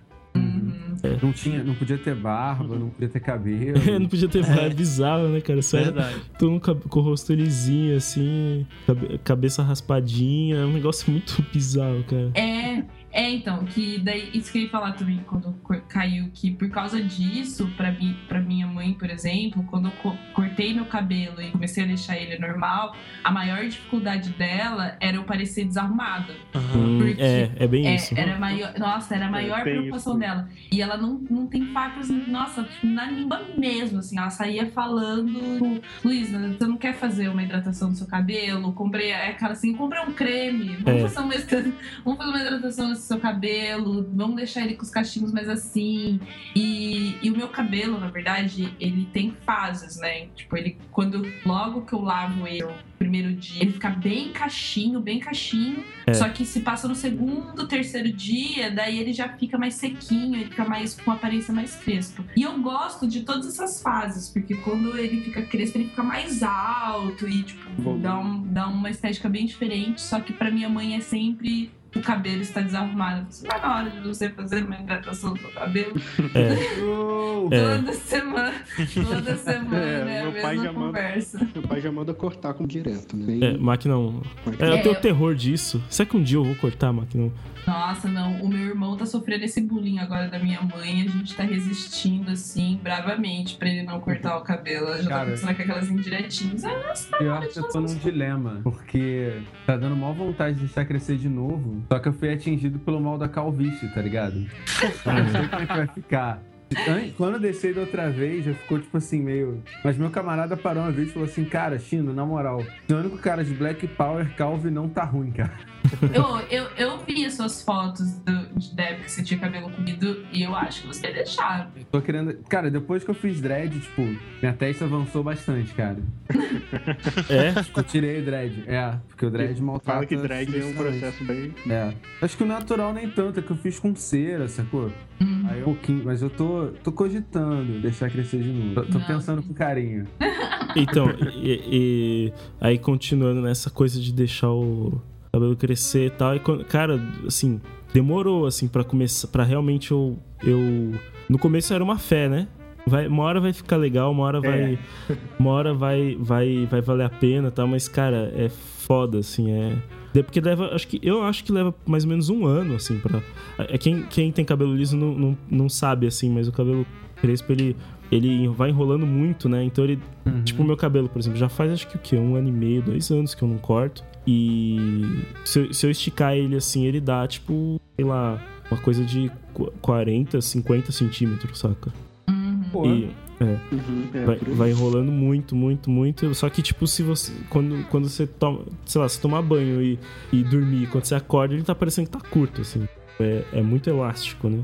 Sim, e eu acho que é, isso pra mim, por exemplo, é uma dificuldade muito grande pra deixar o cabelo crescer, porque eu demorei de- faz o que uns deu 18, faz uns 6 anos, faz 6 anos que eu tenho cabelo, eu tô com cabelo natural e ele tá mais ou menos no mesmo comprimento desde então. Assim, teve uma época que, que eu falei assim, não, vou deixar ele crescer, vou deixar ele crescer. Daí eu não cortei, porque se você corta, tipo, dois dedinhos, é muita coisa. É muita pra coisa. é muita coisa, parece que o cabelo não cresce nunca, Porque, sabe? porque crescer dois dedinhos é três meses, sei lá. É, mais que isso. Mais que isso, dá. E muito tipo, tempo. daí eu fiquei quase dois anos sem cortar o cabelo, mas ficou, tipo, muito horrível, muito horrível. Daí não adiantou nada, porque daí, quando eu fui acertar o corte, cortou e ficou curto de novo. E faz cinco anos que eu tô com o cabelo curto. Tanto que, pra mim, a parada mais legal de, por exemplo, eu ter feito trança, que foi, eu fiz a primeira vez ano passado, além de ter sido um processo também de empoderamento bem foda pra eu, pra eu me acostumar. Não pra eu me acostumar é, com as tranças, mas com a ideia de fazer, sabe? Tipo, só de faz- pensar em fazer as tranças do cabelo todo já foi muito assim. Eu falei, nossa, não sei se vai ficar legal, não sei se vai combinar comigo. Mas pra mim foi uma. Quando eu fiz, foi uma realização, não só pelo, pelo visu, que fica animal, assim. Eu, pelo menos, agora já adotei pra minha vida, quero sempre. Mas também por ter o cabelo com ter a oportunidade de ter o cabelo comprido de novo, sabe? Ter aquele Uhum. cabelão e tal. E a trança, na verdade, como você não mexe com cera nem nada, você só trança, né? Ou cabelo falso, no caso que era lã no cabelo. Você deixa o cabelo crescer, né? Daí, meu, tá sendo uma outra relação agora com o meu cabelo. Acho que iniciamos uma nova fase no nosso relacionamento. Que é você aprender a fazer coisas diferentes de verdade com o seu cabelo. Porque também o cabelo afro não precisa ser só ele afro solto, É. sabe? Uhum. Dá pra fazer mil coisas com o seu cabelo, uma versatilidade que a gente também não entende. Uma dificuldade muito grande pra mim, até porque eu não sou uma, uma mulher muito ligada nesse Paranauê de tipo beleza, maquiagem, cabelo, blá blá blá. Foi saber o que fazer com o meu cabelo, tipo, pra Uhum. tanto que as minhas fotos de cabelo comprido, praticamente é, de cabelo natural, acho que só ano passado, ano retrasado, que você vai me ver, tipo, usando um chapéu, fazendo uma amarração, prendendo o cabelo. Antes era, tipo, só ele solto, normal, normal, sem uma faixinha, cabelo nem nada, porque eu não sabia nem usar isso. Aham. E é muito difícil ter, ter referência disso, né? Tipo, agora na internet eu aprendo muito mais coisas na internet do que eu aprendi a minha vida inteira, tipo, com a minha Sim, própria família. inclusive. Não, pode crer. Isso com certeza. A internet é um salvador da pátria nesse aspecto, né?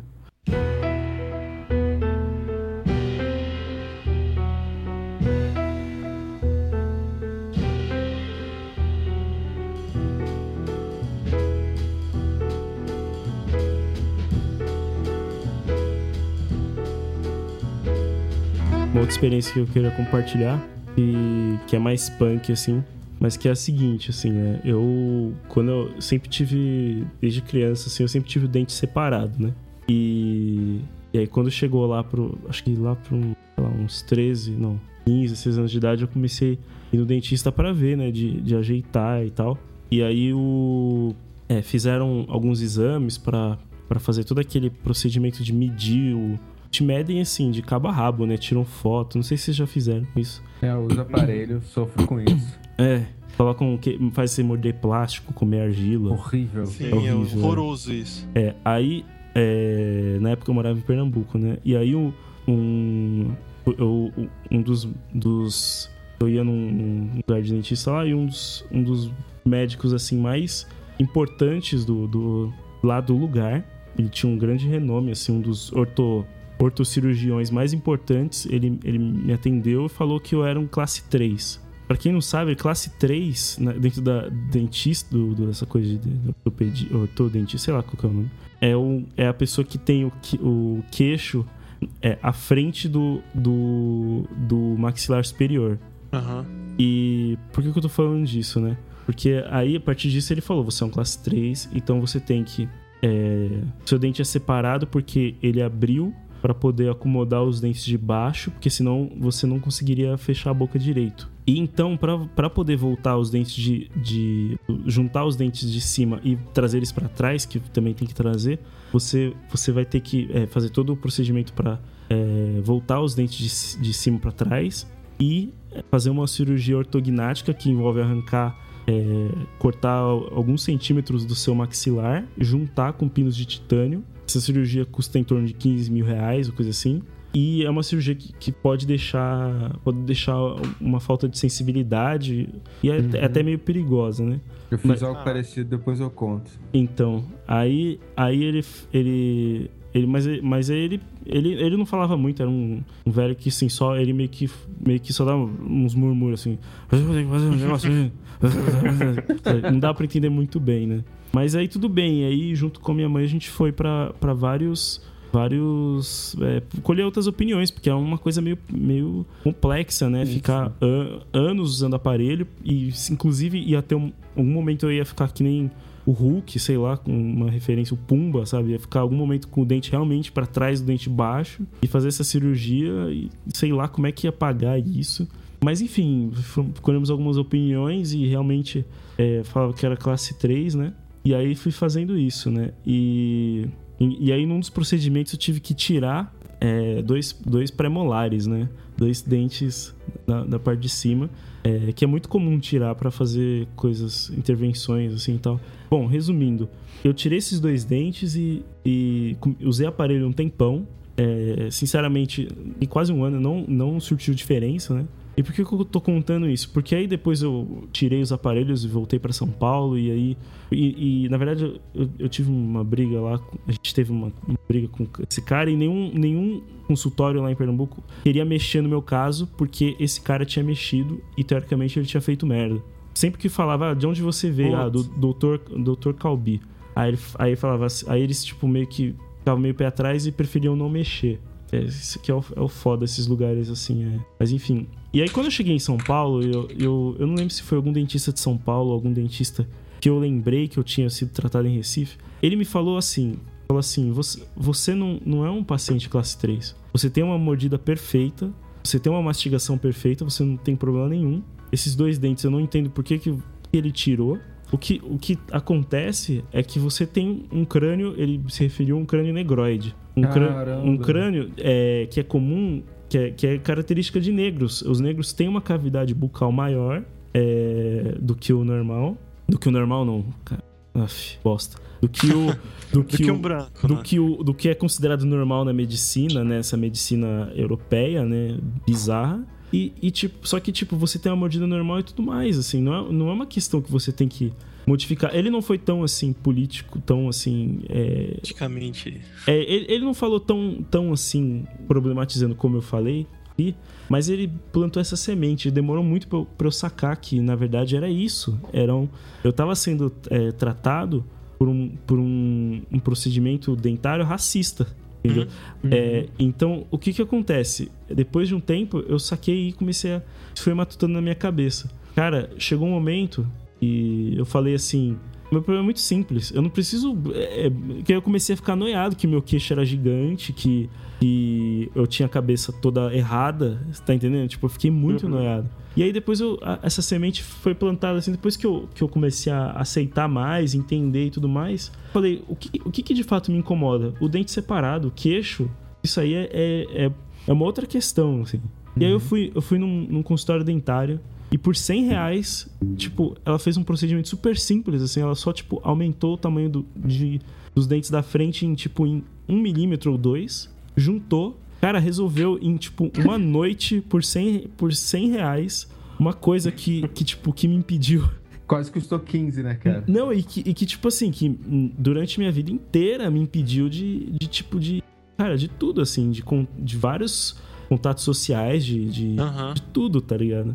Você, assim, pra vocês verem até onde pode ir, assim, uma, a questão do etnocentrismo, sabe? Sim. Imagina, imagina se, sei lá, se a gente fosse julgar o que, que é um, um- uma, uma, sei lá, um rosto saudável se a gente usasse padrões europeus e comparar com japoneses, por exemplo. Eles têm um crânio totalmente diferente e têm uma beleza própria por causa disso. E a mesma coisa acontece com os negros, tá ligado? E, cara, isso me revolta muito, assim, porque no final das contas eu saí com uma sequela, assim, dois dentes e vai custar caríssimo pra pra colocar no lugar. Sorte, assim, que eles não aparecem muito, mas aparece, assim. Se eu dou uma sorrida, uma sorriso bem largo, assim, aparece, né? Então, foda, né? Mas, enfim, desculpa aí, eu acho que é meio pesado essa... essa... Não, mas é importante Cara, isso. mas é mega. É uma parada que eu- quando você começou a falar, eu já comecei meio que imaginar que era isso, sacou? Aham. E, mas é importante que é uma parada que ninguém imagina, sacou? Às vezes a pessoa tipo, é imposta a isso e ela não saca que na verdade é uma imposição racista, como você falou, sacou? Aham. é. Mas, então, vamos lá pra aquela questão de mudanças de pensamento, né? Pra Encerrar o nosso- despertar da. encerrar o nosso programa que já tá com uma hora e meia. É... Acho que a gente podia começar com, com o Rafael, né? Que é a promessa da noite. Ah, é. Ele que hoje nos, ele nos segredou de que, era que já foi é, seguidor de Olavo, né? Seja, se você Olá, Vex, eu acho chique. é, se você nos permite, né? Essa conta pra gente o que que, que que aconteceu, cara? Que- que- É. Por quê, sabe? Por quê? Por quê? Por quê? Então, como eu tava contando e tal, tipo, eu fui criado nesse meio bem branco, nessa cidade bem elitista. E, cara, assim, quando eu tava no ensino médio, a minha experiência com qualquer coisa de esquerda, por exemplo, foi a- o primeiro colégio particular que eu estudei. E foi só no terceiro ano, que eu sempre estudei escola pública, escola estadual. E, tipo assim, a galera, a galera não falava comigo, sacou? A galera, pô, tinha maior poder aquisitivo e, e vinha falar de questões de esquerda. Eu falei assim, ah, não, essa galera tá de sacanagem com a minha cara. Então eu fui entendendo a, a direita. Aham. Aí eu comecei. Aí, tipo, eu era quase um holiday da vida. A parada era tensa. É. Aí, tipo, fui pra faculdade, eu fui pra colégio particular, então, pra- fui pra faculdade particular, então não tive também contato com nenhum movimento social. Só que, cara, eu sempre achava isso, achava algo estranho, sacou? Eu não curtia muito essa vibe de, de empresa e tal, essas paradas, e eu falei assim, cara, comecei a tender pro outro lado. Aí eu, cara, eu não sei bem ao certo como foi, assim, esse processo, mas quando eu vi, eu tava vestindo mais vermelho, tava Deixando a barba crescer. Você, você- a barba crescer. você olhou pra sua camiseta, você viu que tinha um símbolo do Che Guevara, assim, né? Já comecei a errar a conta. Já perguntava, ô, quanto que é eu 3 sou vezes de 5 humanas, mesmo? Você, cara, ah, sei entendi. lá, 18. Mas, mas, mas como é que. Mas, cara, assim. Aí eu vou explicar o porquê que, que, que a galera dá ouvido a essa, esse Por pessoa. favor. É, e por, porque por que, que tem eu gente que se encanta com. Eu não entendo como é que tem gente que se encanta com, com o Olavo, assim. Cara, tipo, Eu já vi entrevistas, entende- já vi vídeos e eu não consegui entender, sabe? Você não entende nada de. Assim, tipo, quando você não entende nada de política, você vai se revoltar com o governo. Acho que é um fato. Tipo, É. Bem simples. É, E quando vê um cara desse falando mal e falando de. Assim, eu associo o Olavo à teoria da conspiração. Por quê? O que é teoria da conspiração? Nada mais que você associa o mal da humanidade a um grupo, que não é o capitalismo, que é isso é comprovado, mas você associa o mal da humanidade a um grupo Porque você não é capaz de enxergar que o ser humano também é ruim, ele não é só, só bom. Aham. O Olavo é isso, ele começa a juntar vários, não é indícios, mas, tipo assim, sinais que ele enxerga, e ele consegue ser convincente nisso de que o PT tá vindo aí pra tomar controle de tudo, que os movimentos sociais estão juntos.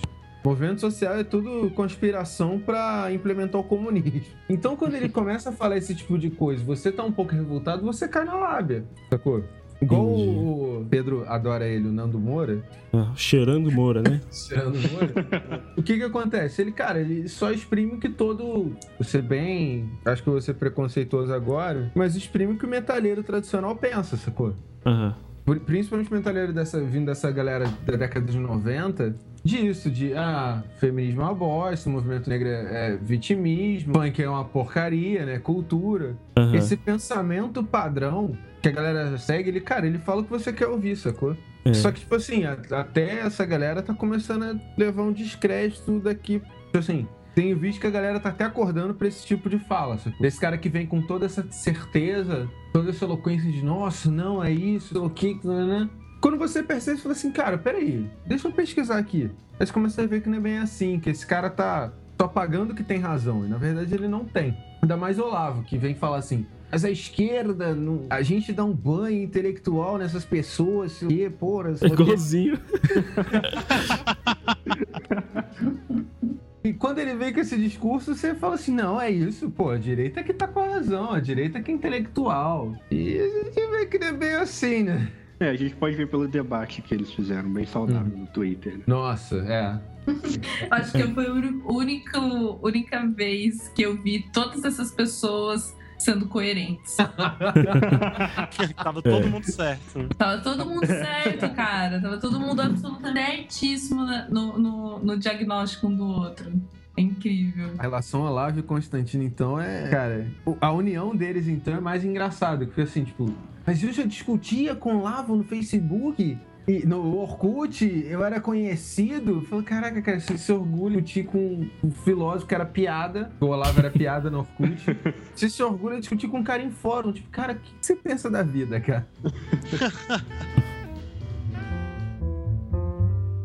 Vou também falar a minha, assim, essa transformação de. É, acho que pro pessoal, pro pessoal que não concorda, eles vão simplesmente ver assim.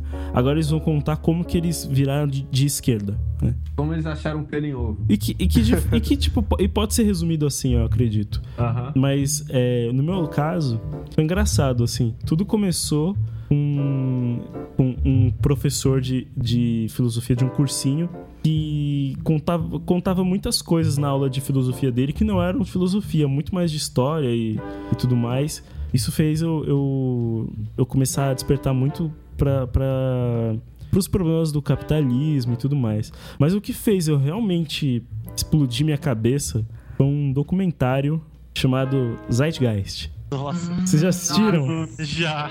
Então, Acho que todo mundo assistiu. né? Nossa, esse documentário. É, ele, ele, assim, ele, ele é. Eu não vou mentir, assim. É, o, prim- o primeiro dele é maluco, assim. É. Mas n- não- é que é uma coisa assim que não vale a pena assistir, mas é maluco, assim. É um monte de, de, de teoria da conspiração, até de ordem- nova ordem mundial, não sei o quê. Mas tudo, mas tudo assim meio que culminando por um lado não do Olavo, isso com certeza. Só que é, no segundo, eu, eu, eu fui ver os outros também, né? E no segundo e no terceiro, o, o, o criador dele, que é o. Esqueci o nome dele, é Peter. Bom, esqueci. Ele. Ele. Ele se, meio que assim, ele meio que se, se corrigiu. Falou que, que na verdade, era um, aquilo era só um vídeo que ele fazia enquanto ele tocava instrumentos, fazia uma performance ao vivo e deixava esse vídeo rolando. E era uma performance que ele fazia em Nova York. Então, assim, ele não foi a fundo nas informações, ele jogava um monte de, de, de coisas para as pessoas pensarem e, e se refletirem e ia tocando música junto. E, e só que esse primeiro fez muito sucesso, então ele estragou o, o, o legado dos outros dois. Que eu, eu ainda considero documentários assim que que são muito, muito explodidores de cabeça, mas que oferecem soluções muito utópicas, assim. Mas eles falam basicamente de, assim, de todo, todo o sistema capitalista e todo, todos os as questões do, do capitalismo e principalmente do colapso, que é que assim, eu acredito no que ele diz assim, que, e que a gente está indo para um colapso assim, porque é aquela coisa, né, que à medida que o o capitalismo tenta tornar a, o processo cada vez mais barato e tirar a mão de obra do lugar, a mão de obra que são ao mesmo tempo consumidores e precisam de dinheiro para poder poder sustentar o próprio sistema. Então ele, ele tem um. Ele é paradoxal e vai. Inevi inevitavelmente ele, ele vai colapsar, assim. É, e isso, isso é muito interessante e isso foi abrindo minha cabeça, assim, né? E, e acho que foi. Da, depois eu fui, eu fui é, me informando principalmente assim, com, até podcasts mesmo, ajudaram a abrir a cabeça e perceber que as coisas não são tão simples como nesse documentário é falado, assim. Mas ele, como pontapé inicial de, de acordar e perceber que tem muita coisa aí que você aceita por. toma por garantido, né? Tirando, fazendo um neologismo bem tosco, uhum. é, take for granted. É, e, e, que, na verdade, é, são, são é, sei lá, construções, são coisas que são introjetadas, né? Pode, pode ir daí, John. Então, o, pra mim, essa, essa mudança. Tipo, antes, quando eu era adolescente, assim, eu tive um momento de ser muito liberalzinho, sabe? tipo, entrava naquelas comunidades do Orkut, chega de imposto, nem pagava imposto e ficava enchendo o saco.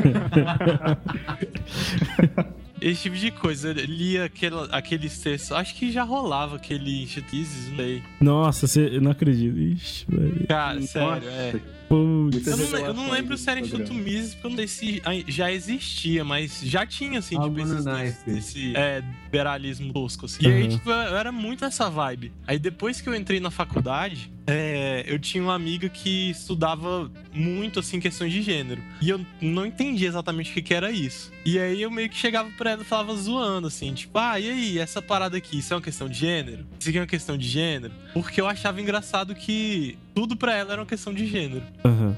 Aí eu ficava meio que perguntando, meio zoando. Só que ela sempre, uhum. tipo, parava pra explicar sério, sabe? Aham. Uhum. E aí, com o tempo, eu fui pensando, porra, é verdade. Isso é uma questão de gênero mesmo. E, e tipo, foi meio mais por esse caminho, uma amiga minha falando sobre feminismo, que eu fui percebendo várias ações, assim, pensamento de direita, sabe? Tipo, várias. Uhum. Primeiro, várias dificuldades de lidar com algumas questões, não conseguir. É, por exemplo, quando as, uh, as mulheres apresentam um problema relacionado a, a a machismo, misoginia e tal, eles não conseguem dar uma solução positiva. Tipo, a única solução é essa. É, essa panaceia que é tipo reduzir o estado. Mas tem várias coisas que você precisa tipo atuar positivamente para resolver. E aí foi mais seguindo esse caminho de tipo discutir com a galera e, e, aí eu comecei a encontrar outras pessoas do movimento feminista que eu fui realmente vendo dificuldades de, desse discurso de direita e também vendo como a galera da direita é muito resistente a, a, a falar dessas questões, sabe? Tipo, coisas que eu achava importantes, comecei a achar, tipo, que eram problemas sérios, assim. E aí eu ia conversar com a galera, eles falavam daquele jeito super escroto, assim, tipo, ah, feminazi, nada a ver, isso aí. Esquerdismo. É, tipo isso. É. É, eu, eu, eu, tive uma fase que eu, que eu assisti os vídeos do Daniel Fraga, né? Mas não que eu. Na verdade, não é uma fase. Eu assistia porque. Não era nem porque eu acreditava, coisa assim. Mas porque eu tenho essa coisa de, de sadismo, assim, de. de na verdade, sadismo não, de masoquismo, né? Eu gosto de. Eu gosto de, de, de, de assim, de, de, de chafurdar nesses. Nesses antros de pensamento totalmente bizarro, assim. Eu, eu, sou, eu sou, por exemplo, eu sou um curtidor da página Terra Plana há mais de um Nossa. ano. Eu acompanho todas as postagens, eu me divirto com aquilo, assim. E, e, e, tem um outro. Tem, assim, tem vários canais de direita que eu, que eu, que eu, que eu assistia, hoje não mais, mas assistia, assim, pra, até pra, pra tentar, assim, pra ver, me divertir com o que eu achava zoado. E, e, e, tentar descobrir pontos bons, assim. E eu confesso que, não sei se vocês conhecem o Daniel Fraga, ele é um. Não, tô ligado, não. Ele é da corrente. Ele é um cara do YouTube, assim, meio famosinho. E o lance dele é anarcocapitalismo. Ai, é, nossa, eu me. É, mexi... é o ah, é extremo coisa... do extremo do extremo do extremo nossa. do liberalismo. Assim, é, essa é uma coisa engraçada, tem um negócio de falar disso, mas fala aí. Não, e, e, mas, mas eu devo dizer que assim, eu devo a ele uma consciência política que eu, que eu obtive assistindo ele, assim, porque, querendo ou não, ele odeia tanto o Estado Tanto que ele, que ele fez vários vídeos explicando é, como funciona. É, é, explicando direitinho, assim, né? Pelo menos na minha Uhum. visão era, assim. E, e, e é legal também entender. Foi legal ver o extremo do liberalismo para depois entender que até que eles acreditam, que eles falam que o PSDB é de, é de esquerda, né? Aham. E, e depois e entender que os graus, assim, as gradações do que, que é o anarco, o que, que é o, o Estado mínimo, o que, que é o, o- aquele liberal mais moderado, eu acho que é terceira via, não sei muito bem. E aí ver, ver assim, o que, que, o que pode se tirar de cada um, assim, meio que, sabe, e, e se decidir, assim, eu, eu- ho- hoje, assim, minha formação política deve muito a, a ver esse pessoal, esse pessoal, os narcomiguchos, né? ver, ver com, com- as ideias deles lá e, tipo, e ver o que, que, o que, que realmente faz sentido, o que, que não faz. Eu acho que é legal também ver, um, ver bem assim o outro lado e. e- É, não ter medo de. Porque tem gente que fala até sério. Então, É. acho que por mais que vá contra o que você pensa, não precisa ter É. medo de ouvir alguma coisa. É, ou- entendeu? ou, às vezes, tipo, elogiar o que fala certo, criticar o que fala errado. E eu a- acho que ter um pensamento crítico mais do que ter medinho. Ou eu fazer economia, larguei porque eu li um autor de esquerda. Não, é, só sobre esse negócio de, de anarcocapitalismo, quando eu tive essa fase liberalzinha assim, tipo, eu gostava muito de ler essas paradas e, tipo, eu me amarrava muito nessa parada de anarcocapitalismo. Achava muito sensacional. E aí, tipo, eu fui lendo tanto dessas paradas e eu acho que eu fui achando tão massa que eu, sei lá, meio que dei a volta, sacou? Comecei a, a seguir. Comecei a seguir no Tumblr uma galera anarquista da Inglaterra. Só que, tipo, não tinha nada a ver com anarcocapitalismo, sacou? Aí, tipo, eu comecei a ler as publicações deles, eles publicavam, tipo, cartilhas sobre anarcocomunismo, anarcossindicalismo. Aí, tipo, eu comecei a ler e achar muito massa. E aí eu fiz esse caminho, tipo, meio contrário, sacou? Caramba! da hora, cara. Aí, tipo, hoje em dia eu acho que, cara, não faz sentido o anarcocapitalismo. Não faz sentido, assim, a palavra. Essas duas Uhum. palavras não, não cabem. Não dá, cara. Não, é só comentário antes do Daniel, né? O, o Daniel falar. O, o- essa coisa do anarcapitalismo, cara, eu- a, a coisa mais bizarra é que assim. É, não, não, a- a- não existe Estado, não existe lei, não existe nada, né? Aí, tipo. Aí, eu, eu, eu não sei nem como explicar, mas assim, o que que.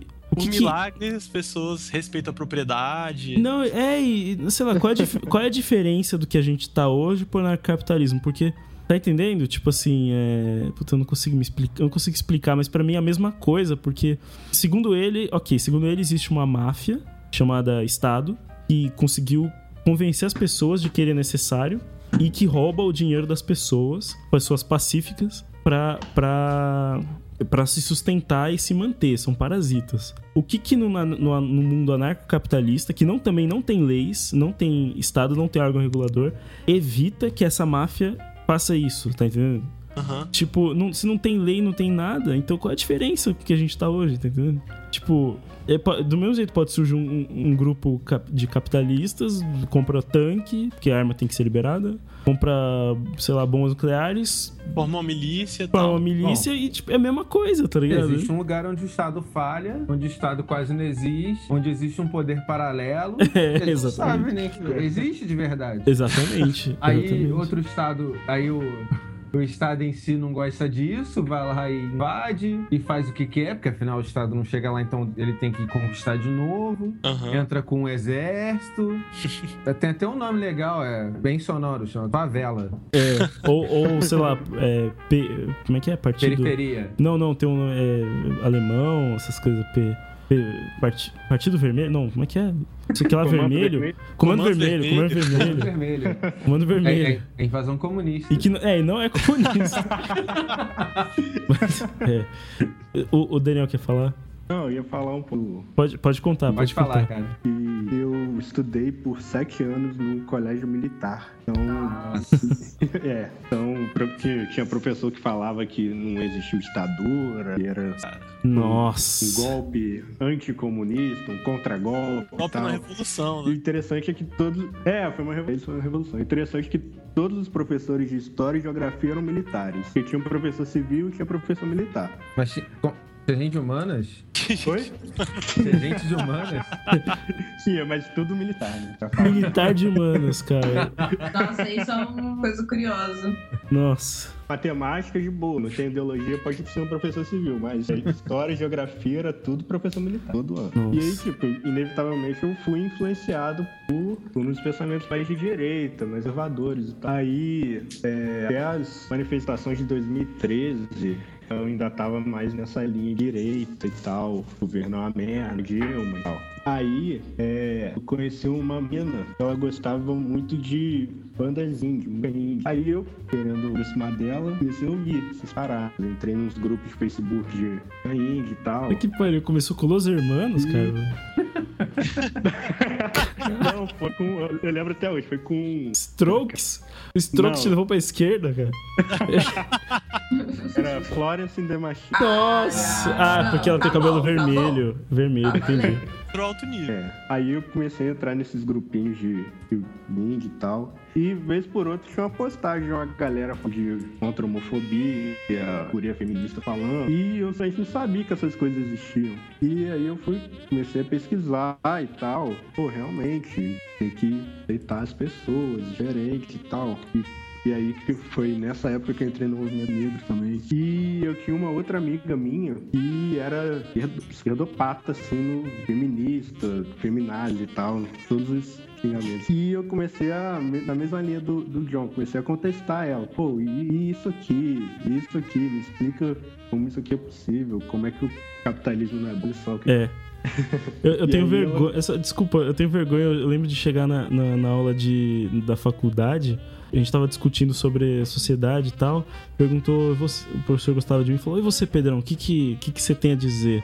Você acha que o mundo tá legal? Não sei o quê. Eu lembro de falar assim: Ah, acho que tá bacana. Acho que o capitalismo tá trazendo progressos. As coisas estão lentamente melhorando. Acho que tá tudo, tá tudo muito. Tá tudo muito. Tá, Tá tudo tá perfeito. Eu falei, tá isso, eu falei isso com, tipo, 21 anos de idade, cara. Eu já tinha idade pra entender, sabe? sei lá. tipo, tá tudo perfeito, assim. Tá tudo, sei lá, cara. Tudo tranquilo, assim. Aí, aí eu vi o Zeitgeist, assim, tá ligado? E aí, tipo, Cabeça. caralho.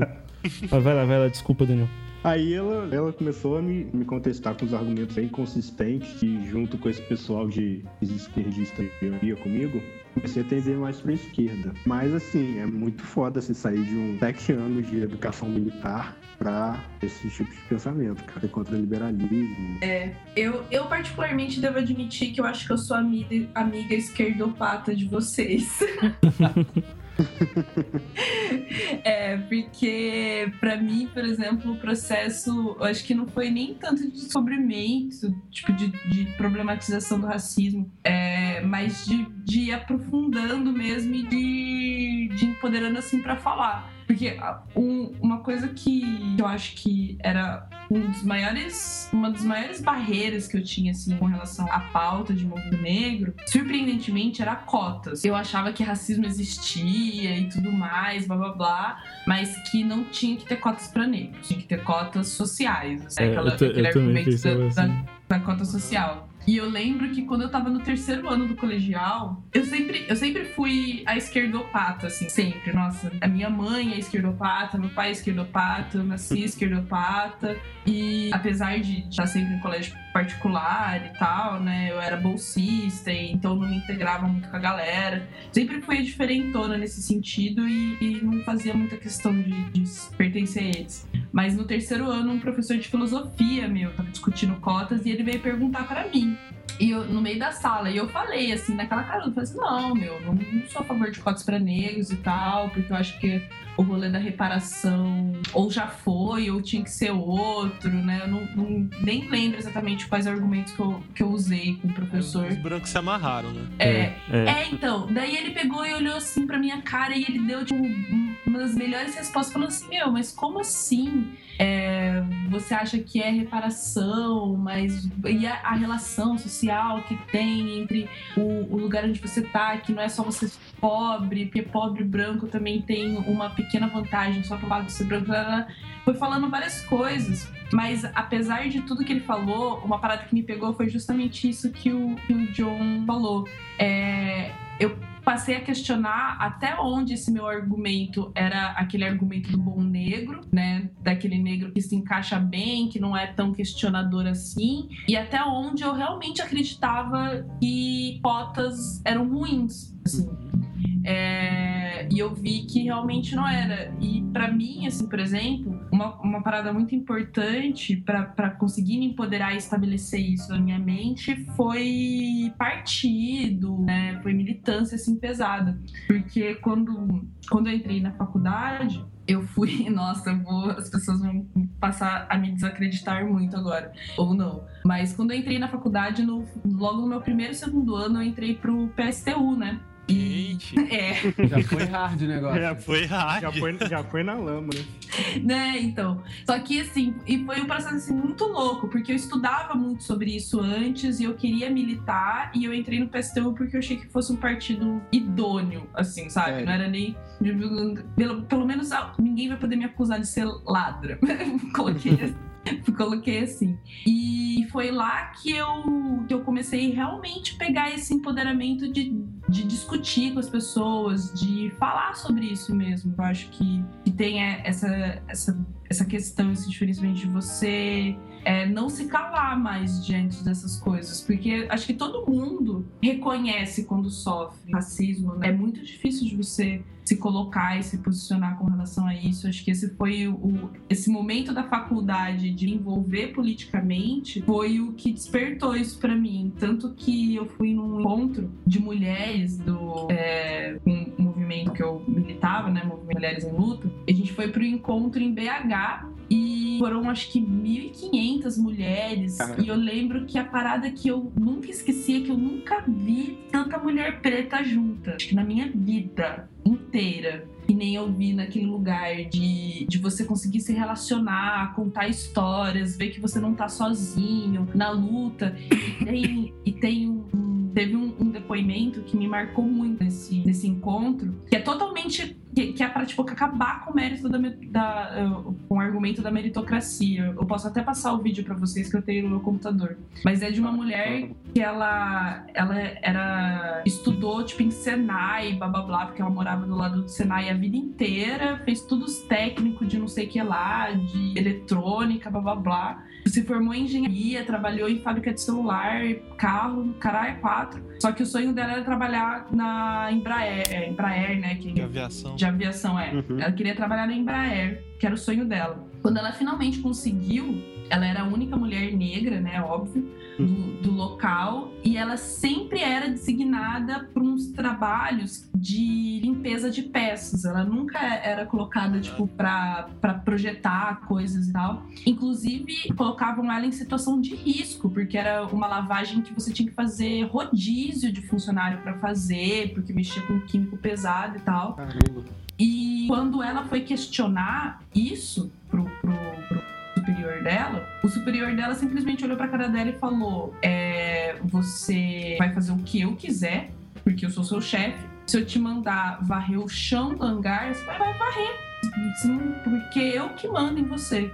Cara. E não, só, só fica pior essa história, gente, calma. É, que não tá ruim ainda. O, quando, quando ela ouviu isso, é, em vez dela se revoltar, xingar, mandar o cara merda, ela fez o que muito, muita gente faz, eu já fiz. inclusive, Vai num cantinho privado chorar depois de uma humilhação dessa.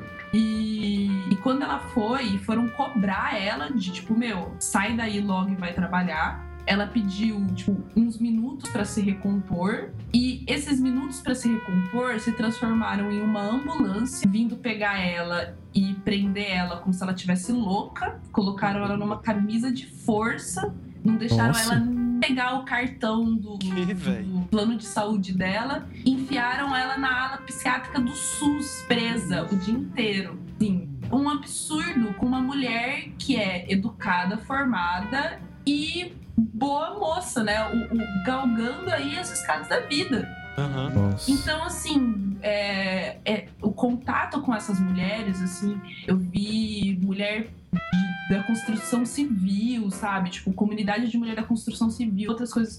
Esse processo de, de- de empoderamento foi muito importante, assim. Acho que foi nessa época mesmo, pra mim, pelo menos, que eu consegui me firmar, além de ter dado leitura, porque eu acho que falta muito pra gente, assim, ferramenta tipo, pra, pra lutar contra isso, sabe? A gente não entende, a gente passa muito tempo tentando entender e falta. E falta muito ferramenta, assim. Para mim, esse processo de libertação veio muito através do conhecimento, de viver com outras pessoas. Quando eu consegui achar os argumentos que eu precisava para combater as pessoas mesmo, né? Aí que eu, tipo, que eu consegui me empoderar, inclusive no cabelo, e várias outras coisas, assim, que perpetuam questão até de, de por exemplo, eu meu pai aqui na cidade, né? Minha família mexeu com carnaval. Eu sempre cresci, quando era pequena era muito mais forte, inclusive, que eles mexiam mesmo. E eu sempre cresci no carnaval, desfilei e eu tinha vergonha disso. E depois, quando você consegue entender o que é o carnaval, o que representa isso, como isso é importante, você perde, inclusive, esses pequenos preconceitos. Falei no outro episódio do. No último episódio, a gente fala sobre é, a questão de você até aceitar nos seus relacionamentos. Não, eu quero ficar com cara branco pra apagar um pouco da- do, do- das minhas características negras. Quando você vê o porquê que você pensa, pelo menos pra mim, né? Por que que você pensa desse jeito? Já fica assim, 50% mais fácil de você se libertar disso. Caramba, pode crer. É, isso que você falou de, de carnaval me lembrou um pouco a minha relação com, com samba e outros ritmos, assim, né? É, de- depois de um tempo, depois de muito tempo, assim, passou adolescência, adulto e tal, aí comecei a me interessar é, por, por, por A gente vai abrindo né, o espectro musical, né? E aí eu fui começando a entender o que que... Primeiro, o que que era o jazz, comecei a, a entender por que que, por que, que assim, a influência da música negra né, no, no mundo e o que que a, a, a, a, matriz africana trouxe assim pro, pro mu- mundo da música. E aí eu comecei a entender o valor do samba, assim, demorou muito, sabe? Comecei a entender, assim, o valor do samba e, e- de outros ritmos. Principalmente, hoje em dia, assim, principalmente eu, eu sou muito, assim, é, fissurado por, por esses, esses ritmos é, negros mais... é, não sei se é esquecidos, assim, tipo o samba de Tradicionais. é, o samba de roda, o samba de coco, o, o, o maracatu tal. Comecei- e ainda tô nessa, nessa jornada, né? Ainda tô nessa jornada. Não é uma coisa que eu já entendi, não, assim. Mas, assim, hoje eu não tenho vergonha de, de, de ouvir. Inclusive, até quero ouvir, quero entender cada vez mais, sabe?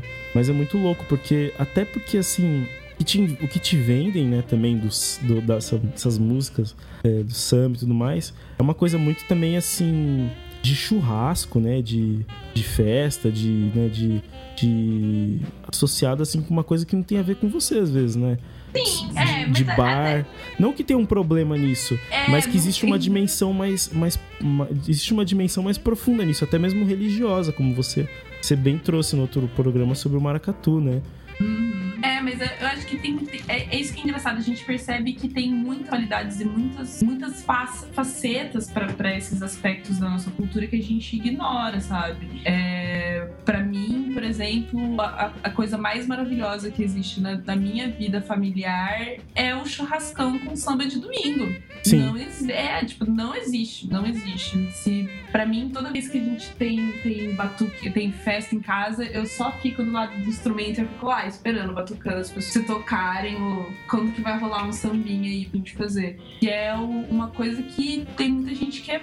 é, levado a pensar que isso é ruim. Inclusive, a- a- as músicas boas sobre isso, tipo, meu, mesmo que seja pagode de dos HP, sabe? Tipo, foda-se.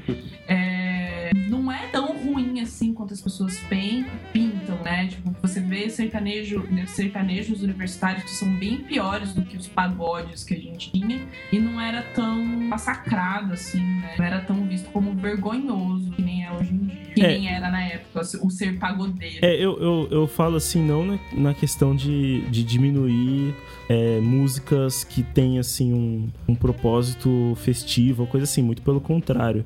Mas, mas na questão, assim, até de, de que é, muitas pessoas, por exemplo, aquele, aquele cara lá, o Ch- Cheirano Moura, ele, ele, ele, ele, ele já, já viu um vídeo onde ele diminuía uma música por ela, por ela ser pra dançar, entendeu? Ah, não, gente, é, é isso pra mim é argumento lá Diogo Mainardi falando que música não presta porque Aristóteles não ouvia música. Pois é, quando o, o rock começou com uma música pra dançar, o, o jazz começou com uma música pra dançar. É, já foram as pessoas que, que iam via, ou iam vi, é, num baile de jazz, num, sei lá, num show de jazz nos anos 30, 40, 50. Que vai dizer que todo mundo ia lá e falar, puta, agora vai tocar aqui o cara, meu, eu vou. E ficava lá com aquele dedinho fazendo. E fazendo, sabe, com, contando tempo e, e- e, nossa, olha só a, a, a terça menor, a terça maior que ele jogou. Não, isso é jazz modal. Cara, nem parece, as pessoas estavam nem aí, as pessoas estavam dançando. E hoje a gente ouve com, com um ouvido de, às vezes, de mais música, assim, de querer é, ver a melodia, não sei o quê, mas as pessoas estavam estavam experimentando a música com, com- como dança. Sabe? Então, assim, não, não existe pra mim essa hierarquia, não. Assim. É só que, que é uma questão assim de identifi- identificação mesmo. Assim. Depois que eu, eu entendi o samba também como uma música de ritual, sabe? Uma música de, de raiz africana, de, de uma coisa mais tribal mesmo, eu passei a dar mais valor, entende? Só retificando mesmo, assim. Bom, é, acho que é isso. Alguém, alguém mais quer falar alguma coisa? Considerações finais? Pô, tenho como considerações finais, assim. Pode falar. É, só uma coisa que eu estava pensando que eu acho é, muito importante, eu acho fantástico, assim, esses momentos em que a gente se encontra e, tipo, fala de experiências nossas tal. Eu, eu já passei por isso várias vezes, assim. Eu vejo isso acontecendo muito em espaços, é, de alguma maneira, relacionados à militância negra, né? Sempre vejo isso das pessoas se encontrando e compartilhando experiência, falando da própria vida, falando da própria história. E, tipo, eu acho isso muito importante. Eu acho que, tipo, todo mundo que. Qualquer pessoa que esteja ouvindo de alguma maneira se identifica com essas histórias. É, eu acho que é massa procurar outras pessoas também e, tipo, conversar dessas coisas, abrir. Porque eu acho que é nesses momentos que várias coisas que aparecem pra gente como experiências individuais é, ficam evidentes como, sei lá, sofrimentos compartilhados, É, sabe? pa- padrões da sociedade também, posso dizer, né? Exatamente, eu acho que é essa questão, sabe? É, são coisas que a gente experi- experimenta individualmente, mas que falam sobre uma estrutura social que vai além da gente, sabe? É, acho que é nessas horas que a gente vê como certos padrões existem, né? Eu acho que é esses momentos que deixam evidente como, sei lá, o racismo existe, o machismo existe, fobia. São os momentos em que a gente compartilha experiência e vê que elas são. é, em algum, tem- que a gente tem pontos de encontro, né?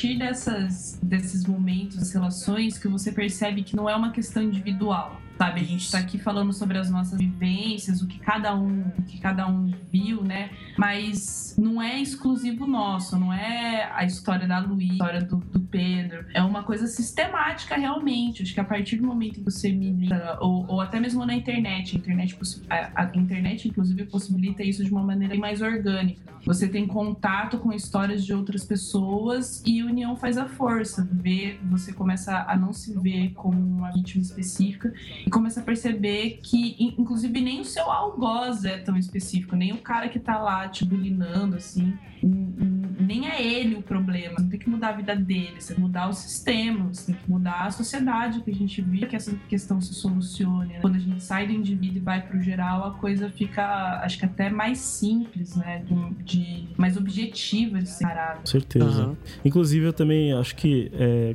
gostaria de até te fazer um convite para quem estiver ouvindo, é, se sentir à vontade, compartilhar alguma experiência com a gente, mesmo que esse programa seja um programa é, passado, né, um programa que a gente espera fazer muitos, muitos outros, né, e mesmo que a gente, sei lá, a gente já esteja nesse momento com 50 programas no nosso feed, se você estiver ouvindo, ainda assim eu acho que é bacana a gente sempre estar resgatando e lendo essas histórias, contando, porque é, realmente elas, elas, elas até denunciam como que opera o racismo no Brasil, né? Que é, tem uma, suas particularidades, mas que é muito presente, né? Tipo, acho que depois de ouvir esse programa não resta muita dúvida, né? Em, em áreas tão diversas, assim, a gente, a gente vê os mesmos padrões, né?